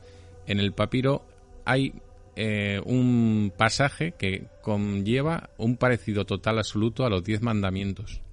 De hecho, están escritos y son los ¿Y mismos. Tres mil años antes. Tres mil años antes de mucha gente. Uh -huh. Y luego, eh, a continuación, hay una oración muy similar al Padre Nuestro que, además, a día de hoy, cuando se trata de quitarte algún peso, conjuro, maleficio que te han podido hacer, uh -huh. hay este tipo de rezos con velas, con bueno, todo esto sí, nuestras sí, compañeras sí. Ana y Mercedes lo conocen mucho. Puestas, y el mismo rezo parecido a este que está en los claro. en, el, en el libro de los muertos. Fíjate qué curioso. O sea, hay cosas importantes. ¿Quieres decir algo? O yo, o yo he dicho o, antes. O yo sigo, ¿eh? Yo no, sigo. No, bueno, sí, hay, yo, quiero, hacer un, quiero, hacer una pequeña. Aún más de. Inciso, sí, porque me, me, creo que va a ayudar a, a, a, entender. Dos cosas importantes. A ver. Si da, si nos damos cuenta, lo que ha leído ahora Rubén, lo que ha... Eh, hombre, gracias por lo de leído. El, el, que ha hecho, hombre, no pasa nada, no es, claro. no, no, es importante, me parece importante que lo hayas leído para no errar. No, no, es, es, que hay una frase, la, claro, la primera eso, frase la tengo que leer, no me la, no, claro, es imposible esa, que salga esa, de mí. Esa es la que he leído, lo no que me asustes. es que si os dais cuenta, o si no, señores oyentes, si nos damos cuenta todos, siempre estamos continua y continuamente hablando del plano físico y el plano espiritual. Efectivamente. Y eso lleva, cuando si, analizamos eh, tranquilamente, tampoco hay aquí sobremanera, simplemente eh, como un, eh, una cuestión de atención. eh, eh, volvemos a las mismas religiones que tenemos hoy en día, o sea, la que han perdurado en el tiempo el mismo concepto, la misma idea.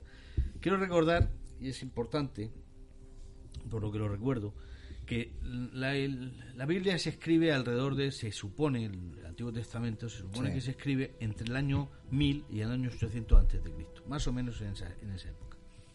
Aquí estamos hablando, el libro de los muertos hablamos de 3600 años antes de Cristo.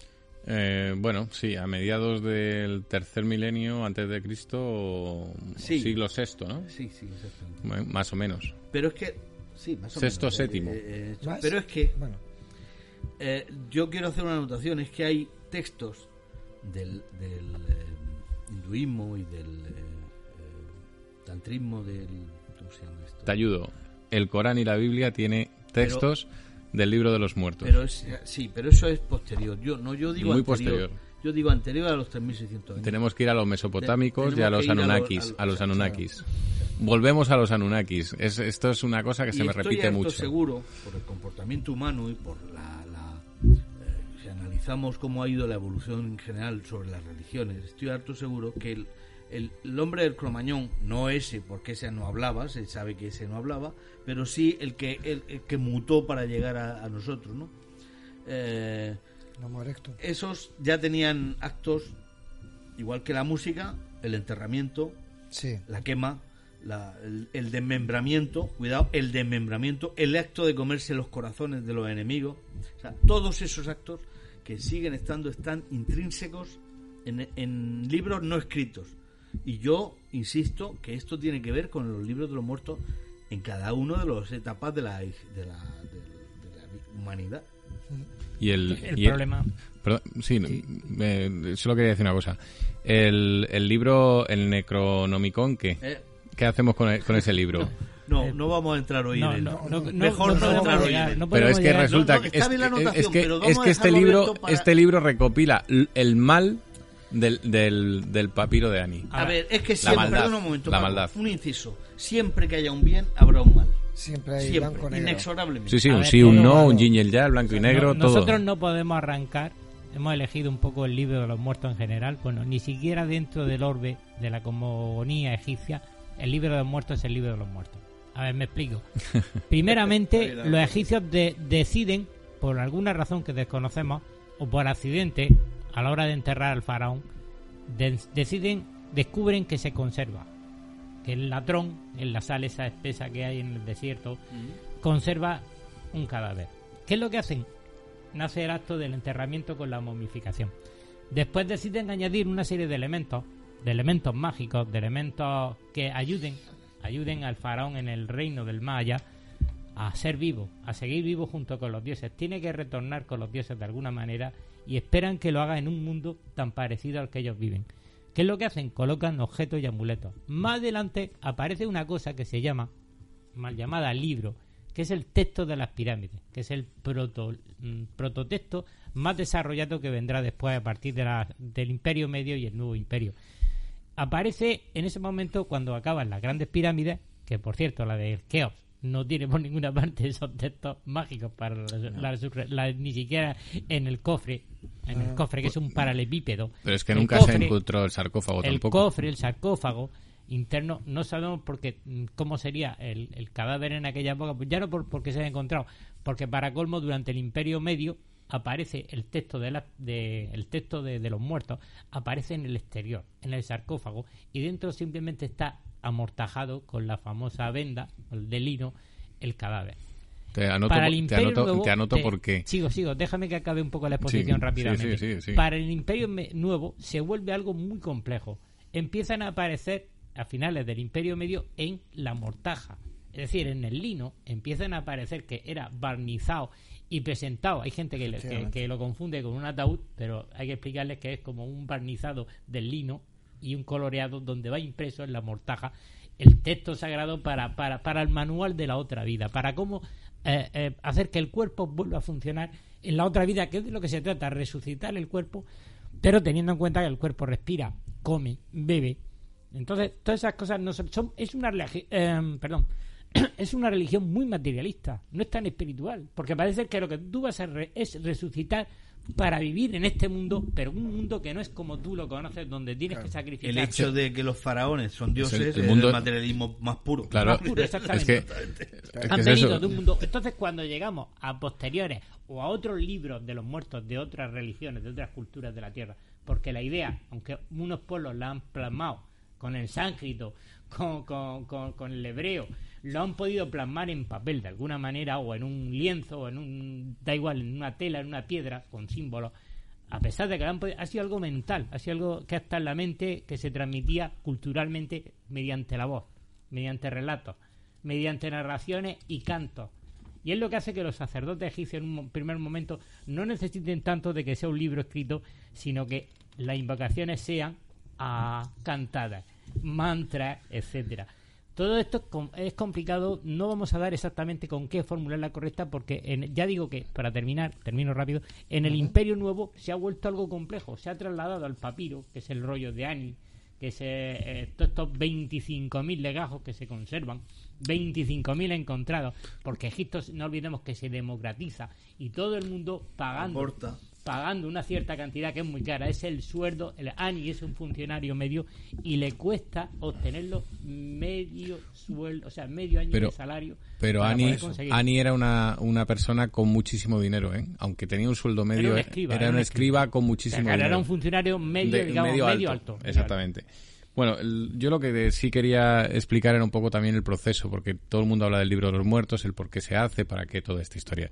Es muy sencillo. Como dioses que eran, porque claro, luego se- esto se, se hace mm, se hace para el pueblo en general, porque todo el mundo quiere ir allí, entonces ya se genera colas, ¿no? Esto como en los ministerios. Entonces ya empieza, la gente empieza a, tener Ojo, a tener la derechos. democratización del cielo, el de- es que es el dom- denominativo de eso. Sí, correcto. Es prácticamente con los sumerios.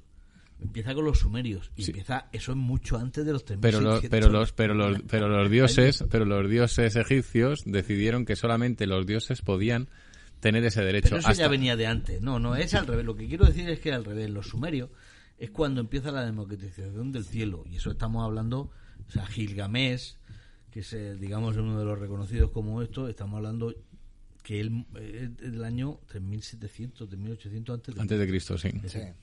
No. Estamos hablando de, de tiempo Mucho atrás antes, y, yo te- y estoy harto seguro que eso viene de... pero va- vamos vamos a ver la, la, la relación de, la, de, de los de los hechos en la realidad del día de hoy a, a como lo hacían antes no lo primero es que eh, todos estos em, eh, hechizos y, y bendiciones en, en las pirámides también estaban relacionadas precisamente con, con, con el llegar al más allá. Entonces, primero nos encontrábamos con 42 eh, negativas. O sea, aquí no era compensar lo que he hecho bien en la vida, sino lo que no he hecho. Ojo, es justo el efecto contrario. Lo que no he hecho. O sea, no es negar lo que he hecho, sino afirmar lo que no has hecho. Es decir, nada relacionado con el mal. Justo el, La- el- la grave- perdona un inciso. La gravedad del concepto del ser humano, para mí, y esto sí que es una opinión personal, No, no. absolutamente. No, no, espera. Ahora verás por qué hago la anotación. Sí, sí. Eh, viene a que no me. yo, en ese sentido, siempre he tratado a la gente eh, que me da igual si lo hace o no lo hace. Perdón, me da igual si lo, eh, si lo que hace no lo consigue hacer, eh, no lo consigue bien o se queda en el mal. Me da igual, eso no me preocupa, pero que lo haga. Lo que sí me preocupa es cuando un ser humano no hace nada. Claro. No, por, no, no como otro tirano, el gandul, no, no tiene nada que ver con el gandul, porque eso también está en el hacer. Claro. Tiene que Es ver que no con... lo haga, que se quede impasivo. Ese- exactamente, no arriesgue. Claro. Entonces, esto que acabas de exponer, Raúl... No, Rubén, Rubén. perdón. sí, me interesa, me- me- Rubén, esto que acabas de decir es- va en esa línea, no porque sea mi opinión, digo en la línea... Sí, pero es justo lo contrario de como, lo como está en el día de hoy. Claro, o sea, es ahora es el ego por delante de. Ellos solo entendían, los egipcios por lo menos, solo entendían una cosa, eh, que era eh, la obediencia al, al faraón y la obtención de recursos. Y poco más. Es decir, aunque tenían, es cierto, vale, vale bien, tú lees textos, textos de los escribas, textos que se empleaban como ejercicios o publicaciones de relatos que tenían también tenían sus novelicas, su ciencia ficción. Y tú lees esos textos y descubres que tenían un gran desarrollo cultural. Claro, claro. Pero aún así, eh, eh, todo se trababa en torno a- a- al, al cotidiano. ¿Y cómo era la vida en el Maya? Pues, era Cotidiana. disfruta- Seguías teniendo... eh, Es que disfrutabas de la vida. Tenías necesidad de, de lecho Sí, y, y comida. mirad- mirad- Y la vida, en la felicidad de la vida era disfrutar de tus hijos llegando hasta el final de tus días de- sin que te faltara la comida. Mirad. El resto no importaba. No importaba. Mirad las imágenes, cuáles son las imágenes de, de, de, de- de muchos funcionarios, de muchos altos cargos, dignatarios, de muchos faraones. Continuamente van a tener en el Maya aquello que han tenido en la vida. No hay más premios, simplemente es decir, la agricultura, eh, la pesca. Eh, más pesca, abundancia de patos, gansos, abundancia Claro, de, de trigo. comer. Es decir, va a tener mismo, la misma vida que aquí. Ellos lo ven como, como resucitar era despertar, despertar del sueño de la mortaja. Esas pruebas que has dicho tú, que yo antes he dicho puertas y me habéis tirado los perros. No, yo no he tirado ningún perro. No, no, pero aquí Paco sí me ha tirado Ah, bueno, eh, A ver, explícame eso No, de la- porque no, ¿por qué no, las son pruebas, las pruebas son mecánicas, son de un modo mecánica establecidas para, ya digo que resucitar el cuerpo. El cuerpo muere. Entonces, ¿qué es lo que se le hace al cuerpo? Durante 70 días se le embalsama. Pero para que resucite, para que el cuerpo vuelva a ser un nuevo cuerpo, se apartan las vísceras. Cometían un error muy grave por culpa del desconocimiento. Pensaban que el órgano, el cerebro era un órgano estéril que no servía para nada. Pensaban que el pensamiento y- y los sentimientos estaban en el corazón.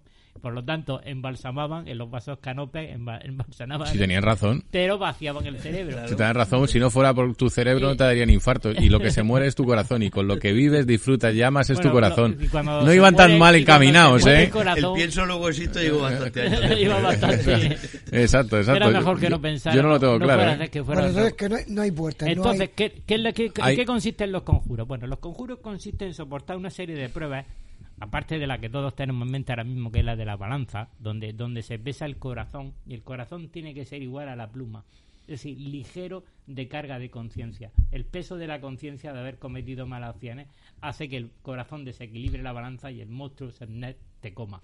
Era un- pero, pero era- antes de eso hay que llegar a 500 rituales donde ejerce lo más gracioso es que es como un libro interactivo. El libro de los muertos es una especie de libro interactivo donde interactúa con amuletos diversos que se te va colocando entre los vendajes. Era un juego de arcade, un juego de arcade Y a pasar de- pruebas. aparte de, de eso, mm, te- tenía que tener una serie de rituales como inciensos, como recitaciones, tenía que ser recitado. Es decir, había unos elementos necesarios cuando llegas a un conjuro, es un conjunto de conjuros. Cuando llegas al conjuro para activar tu boca porque tienes que respirar. Llegas al conjuro de- de- del agua, necesitas agua. Bueno, pues hay unos pequeños criados de piedra o tallados en madera, etcétera, que se guardan en una cajita que esos criados, esos sirvientes tuyos, se encargan de cuando active ese conjuro para tienen que darte agua porque tienes sed, tienen que darte de comer porque tienes por eso se les Y si enterraba tenías con y tenías que regalar y tenías que regalarles Es decir, eh, eh, compensar a los dioses complejo. con oro, por eso llevaban tanto oro en las cuanto Bueno, más oro tenían no, más bueno, posibilidades de ganar. El faraón Tutankamón pues tenía el carro de oro que era su objeto favorito allí, era para él, era su carro personal y te enterraban con el carro. Claro.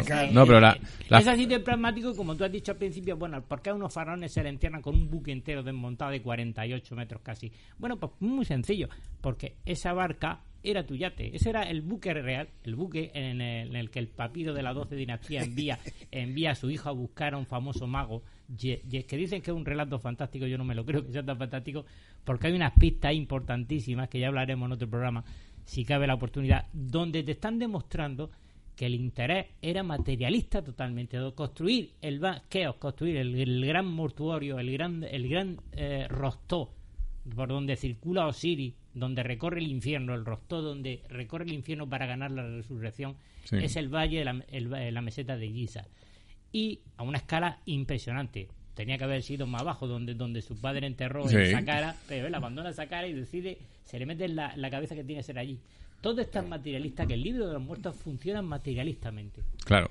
Pero bueno, vamos a centrarnos. Mira, eh, lo primero era que tenías que pasar por la balanza el platillo de tu corazón y, lo- y una pluma de avestruz, que además era el símbolo de Mat. La, bueno, la, la diosa de la justicia y la verdad era, era Tot. Y bueno, pues ahí teníamos que, que meternos por todos lados, ¿no? Luego teníamos también el tema de, de nuestro corazón, que era el que tenía que liberar los pecados, que era por donde se hacía la balanza después. Luego teníamos a Horus, un, in- un- bueno, eh, que era pues para ponerlo en base a la resurrección, pero claro, tenía que ser llevado ante Osiris, que era el dios de la resurrección. Entonces ahí ya empezaban las pruebas. Y todo esto donde se hacía el equivalente al purgatorio nuestro sería el Duat, que es, mm, digamos, la sala de juicio. De donde tienes que valorar si valía o no valía. Luego estaba Anubis, que era el dios chacal, encargado de, de llevarte a la sala del, del Duat, porque si no, claro, a ti tenían que acompañar, no te podían dejar en el inframundo a pasearte por donde quisieras. Y ahí empezaban pues las, las, las diferentes pruebas y tenías que recitar los, los, los conjuros que previamente te habían escrito. Y bueno, pues todo esto estaba relacionado con, con, con toda esta... eh, y luego mm, eh, teníamos también la eh, Atot, ¿vale? Que era la cabeza de, de un IBI registrado, ¿no? Y entonces todo esto tenía que quedar escrito. Y él era el escriba del inframundo para poder dejar claro quién entraba y quién no entraba. O sea, que estaba contabilizado todo el mundo. Claro, todo esto lo único que nos hace es indicarnos que tenías que pasar una serie de pruebas y la más importante de ellas era que no existía el, el mal como tal, pero si tú habías hecho el mal, no podías negarlo, porque entonces te pillaban y era como la prueba de la verdad, y en ese momento te deshacían, te despedazaban, te comían y desaparecías del mundo. No había resurrección, no había un mundo mejor por mucho oro que llevaras. Todo esto, si te das cuenta, es- hablamos del bien, del mal, pero las similitudes con, con el Corán y con la Biblia son increíbles.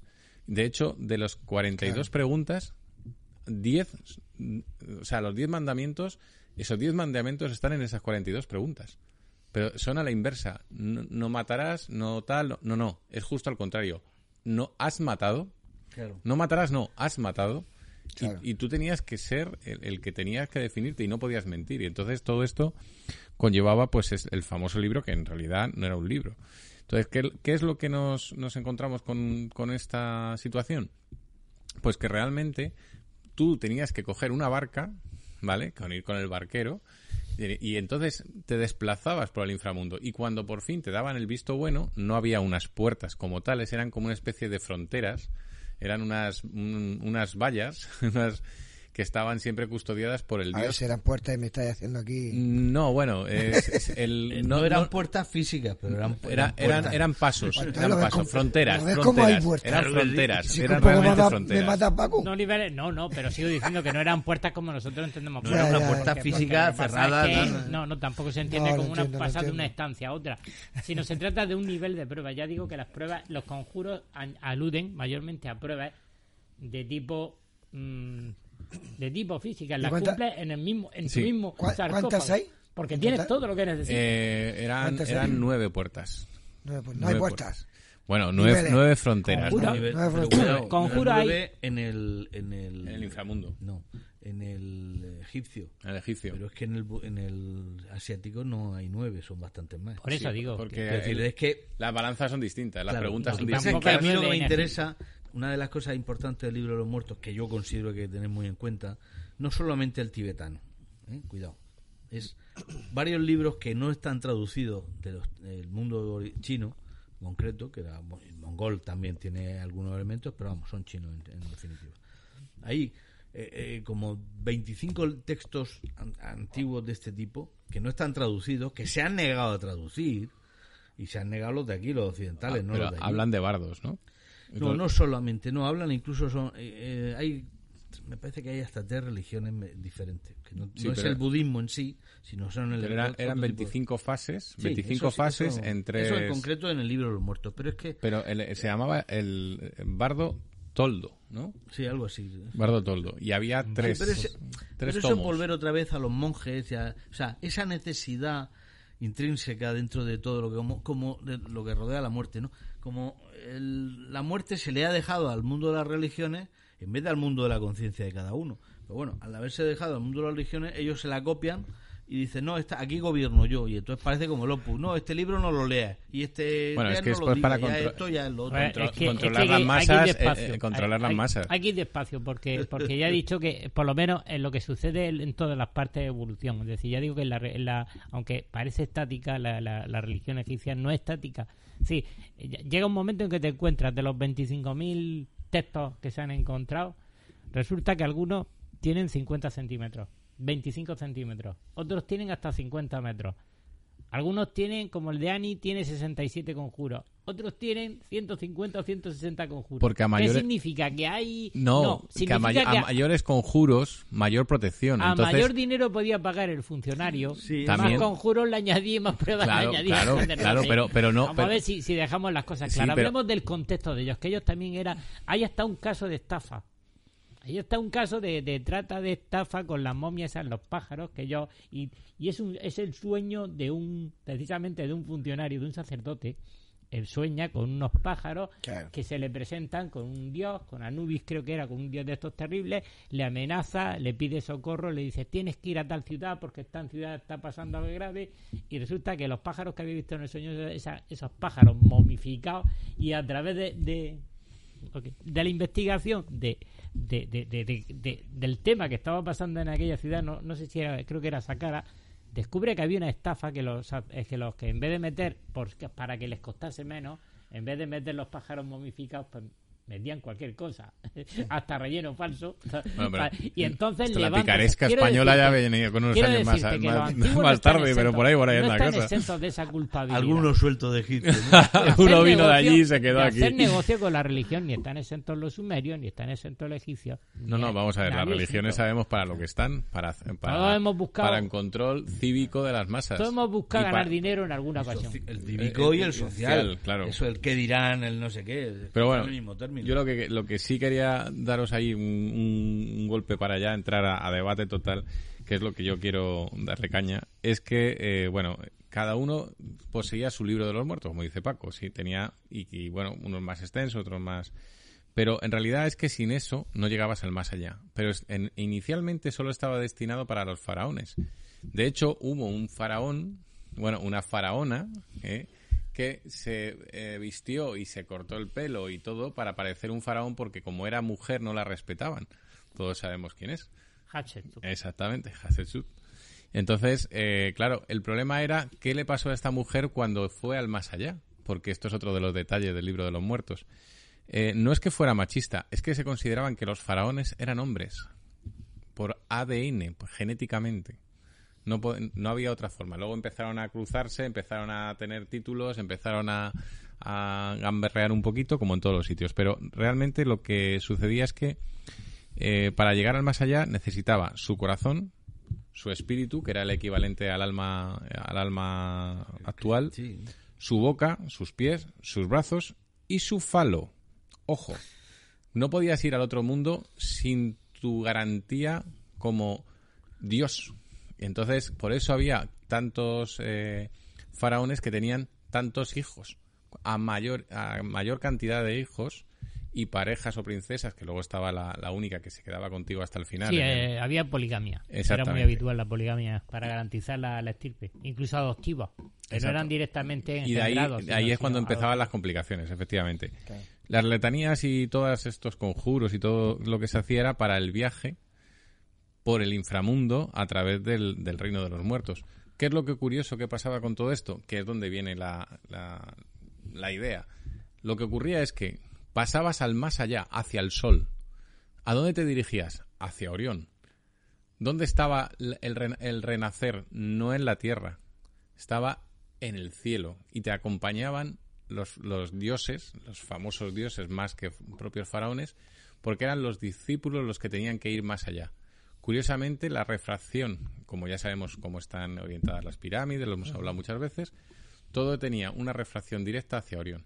Y tu Sí. espíritu tenía que salir a la luz del día, después de haber pasado todos los procesos, al, al, al, al amanecer salir Por la constelación de Orión. Exactamente. ¿Por qué? ¿Por qué a la constelación de Orión? ¿no? Y luego resulta que los cálculos están perfectamente hechos para que el resultado fuera en una milésima de segundo el cálculo del viaje del espíritu y el dios. ¿Cómo puedes viajar de aquí a Orión en una milésima de segundo? Un agujero de gusano. Ahí, ahí voy. Entonces resulta que estaban, los desmembraban. Estás los- buscando la parte física de lo espiritual. de Exacto. Sí, para, sí, para RQR. fastidiar, para fastidiar, que es lo mío. Bueno, bueno.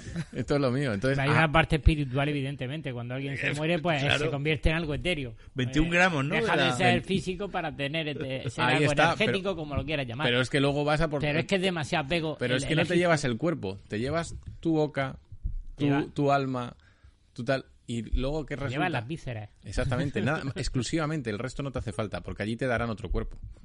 Que ahí viene el- lo que viene el, el, rena- el renacer o el renacimiento o, o lo que es el, el volverte a reencarnar, ¿no? La que hablan otras religiosas. Sí, o sea, al final es que todo está entrelazado.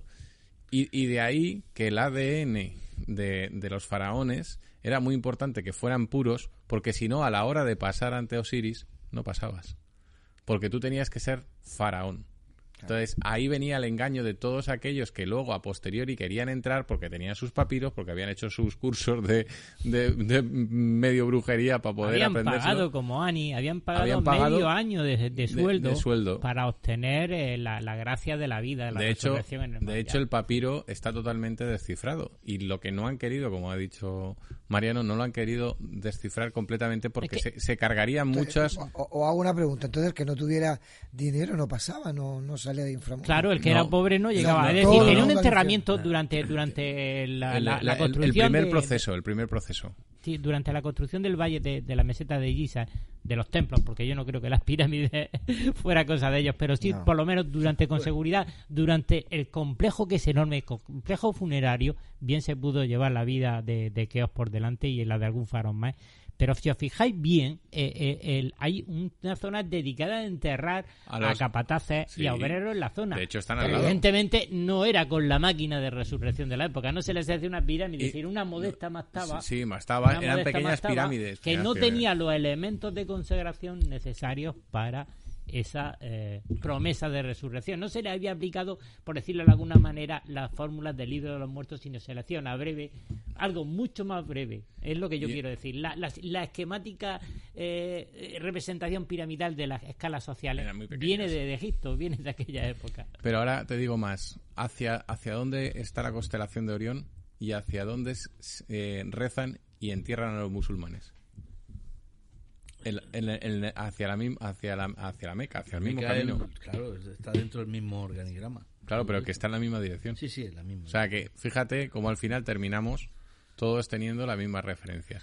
Yo, Eh, yo hay un texto que tengo en, lo- en mi Twitter publicado ya que dice algo, reza algo así como al hilo de esto reza algo así como los dioses y los demonios que están hechos del mismo material y se alimentan de lo mismo de mente humana y de miedo humano Claro. y, viene- y- Y es verdad. y tiene que ver con esto Sí, ¿no? es Tiene que verdad. ver con esto. Claro. Totalmente. Es bonito. ¿Lo tienes dónde puesto? sí en, en Twitter Ah. son, son de las pequeñas notas que tengo yo en Twitter Curioso. También hay otra otra parte de esta de esta situación y era que realmente realmente el proceso el proceso de, de salir del sarcófago que era como dicen una crisálida no porque resulta que tú salías no claro no es que rompas las no, rom- no rompías las las las, eh, las vendas sino que realmente corpórea- eh, incorpóreamente entrabas y llevabas tus frascos. Realmente no llevabas no llevabas tu cuerpo alrededor De por ahí- eso están separados del, del, del, sarcófago del sarcófago, Fuera, no, están dentro del sarcófago están fuera. Qué fuera. importante ese dato, es que ¿eh? ese dato es importante, que nadie, nadie entiende por qué esas famosas cuatro vasijas y toda esta historia, ¿no? Efectivamente, como también ha dicho Paco, nos encontramos también con el cerebro.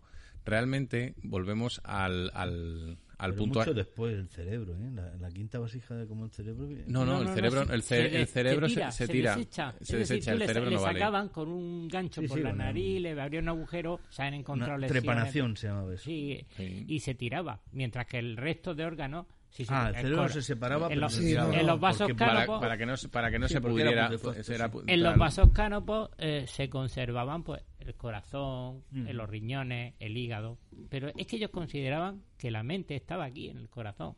Todos sabemos que las neuronas Bueno, están aquí. no tardó, no tardó, o sea, eh, perduró eso durante muchos siglos. ¿eh? Sí, No- sí, la me- eso fue una de las de las grandes errores de base por descon- lógicamente desconocimiento. Pensaban que como la- no sé lo que pensarían con el dolor de corazón, sí, con la emoción se siente aquí. Claro. Pero claro, se ve que no- para ellos la jaqueca no tenía nada que ver Hombre, con el pensamiento. si tomas helado y mucho helado te duele en la frente, o sea que Sí. algo tiene que ver. Algo ¿no? tiene que ver, pero, pero, bueno, ahí pero lo dejo. el- el- exactamente, pero aquí es donde venía la, la historieta. ¿Qué es lo que ocurre? Que todo está basado para ir a ese más allá. Ese más allá. Ese más allá es para todas las religiones. O sea, es decir, es estamos aquí para qué? Para, para poder pasar al más allá.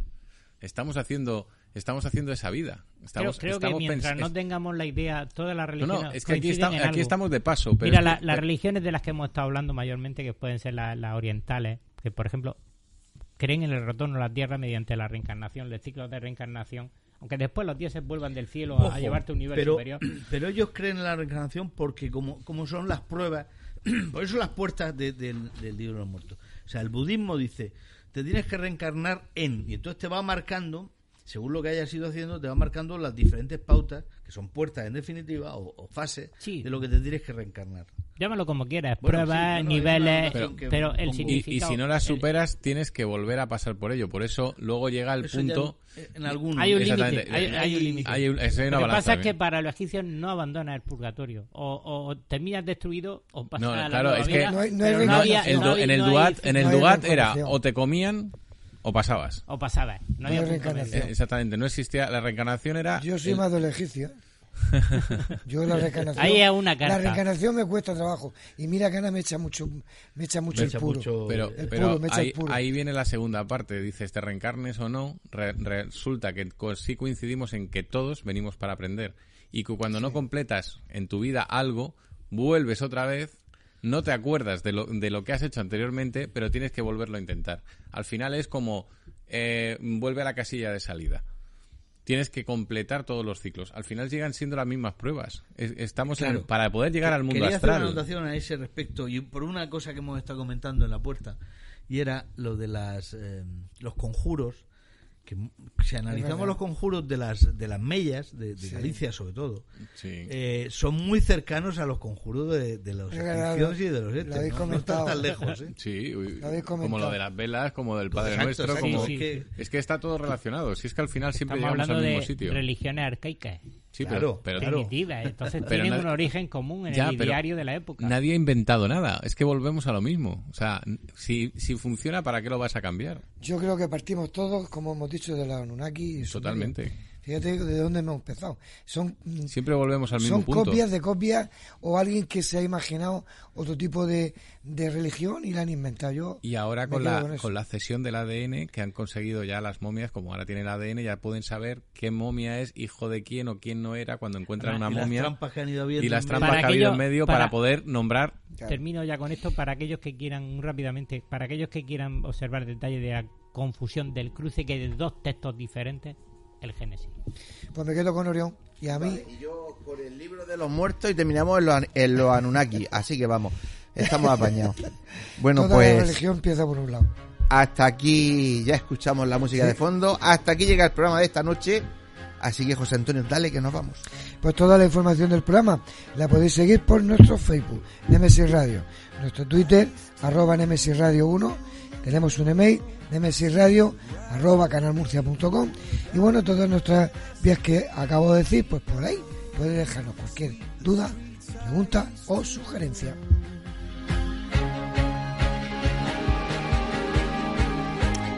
Recuerden, Nemesis Radio ahora todos los sábados a partir de las 21 horas en Radio Inter Murcia 102.4 de la FM.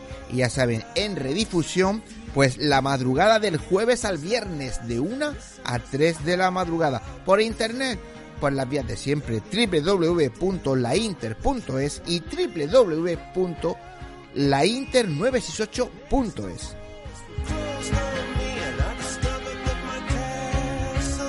No hay que perder las buenas costumbres y que viaje al más allá con los libros de los muertos. No olvidéis que nuestras voces viajan ya por el universo.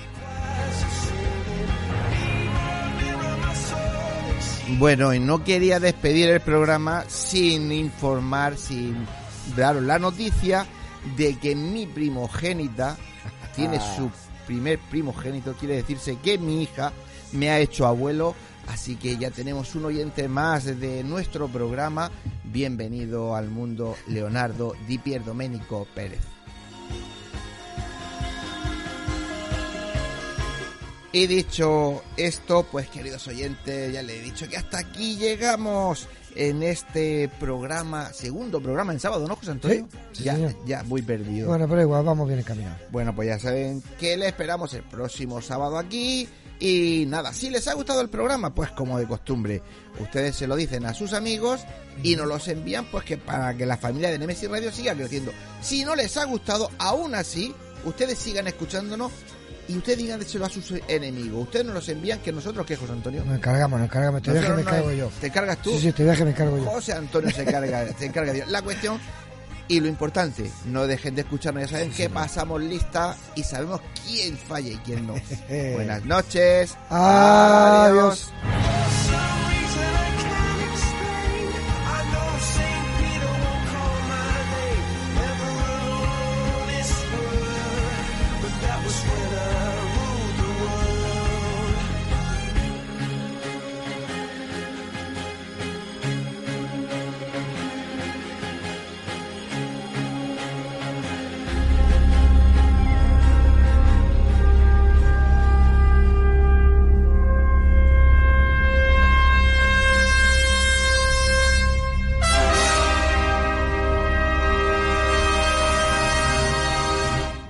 ¿Estamos solos en el universo? ¿Quiénes son los verdaderos artífices de las pirámides? ¿Hay vida extraterrestre? De ser así, ¿es posible que ya estén entre nosotros? Psicofonías, Ouija, ¿nos hablan los muertos? Némesis Radio, viajando a lo desconocido, sobrepasando el horizonte de la conciencia. Programa dirigido y presentado por Antonio Pérez y José Antonio Martínez. En Radio Inter, región de Murcia.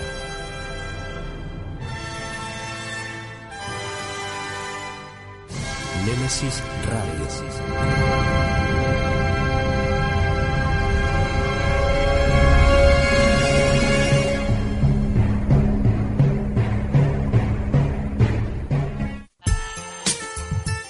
Escucha nuestra emisión por internet a través de www.lainter.es o descarga nuestra app o aplicación para móvil a través de Play Store. Búscanos como Radio Inter Murcia. Si vienes, la meseguera se siente. La meseguera se disfruta. Restaurante y Hotel La Meseguera. Por tradición y calidad, no te la puedes perder. Para reservas, al teléfono 968 840352. En la alberca y el mazarrón, La Meseguera. Todo un placer para disfrutar y sentir. Grupo La Meseguera.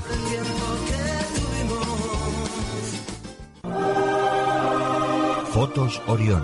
Hay momentos importantes en tu vida que no puedes dejar pasar. Inmortaliza tu evento en fotografía y vídeo con Fotos Orión. Porque las cosas especiales solo ocurren una vez. Fotos Orión. Profesionalidad y confianza. Calle La Gloria, número 32, frente a Antiguo Tornel, La Alberca, Murcia. Teléfono 868 94 30 13. Atraviesa por tu cuenta y riesgo la puerta cerrada que te lleva hacia un mundo oculto. ¿Quieres que investiguemos tu caso? Contacta con nosotros a través de nuestras vías de comunicación. Facebook, GOIS, Grupo Operativo de Investigación Sobrenatural. Canal de YouTube, GOIS Investigación. Deja tu visita y suscríbete. Para más información, escribe nuestro correo goisinvestigación.gmail.com ¿A qué esperas? Adéntrate.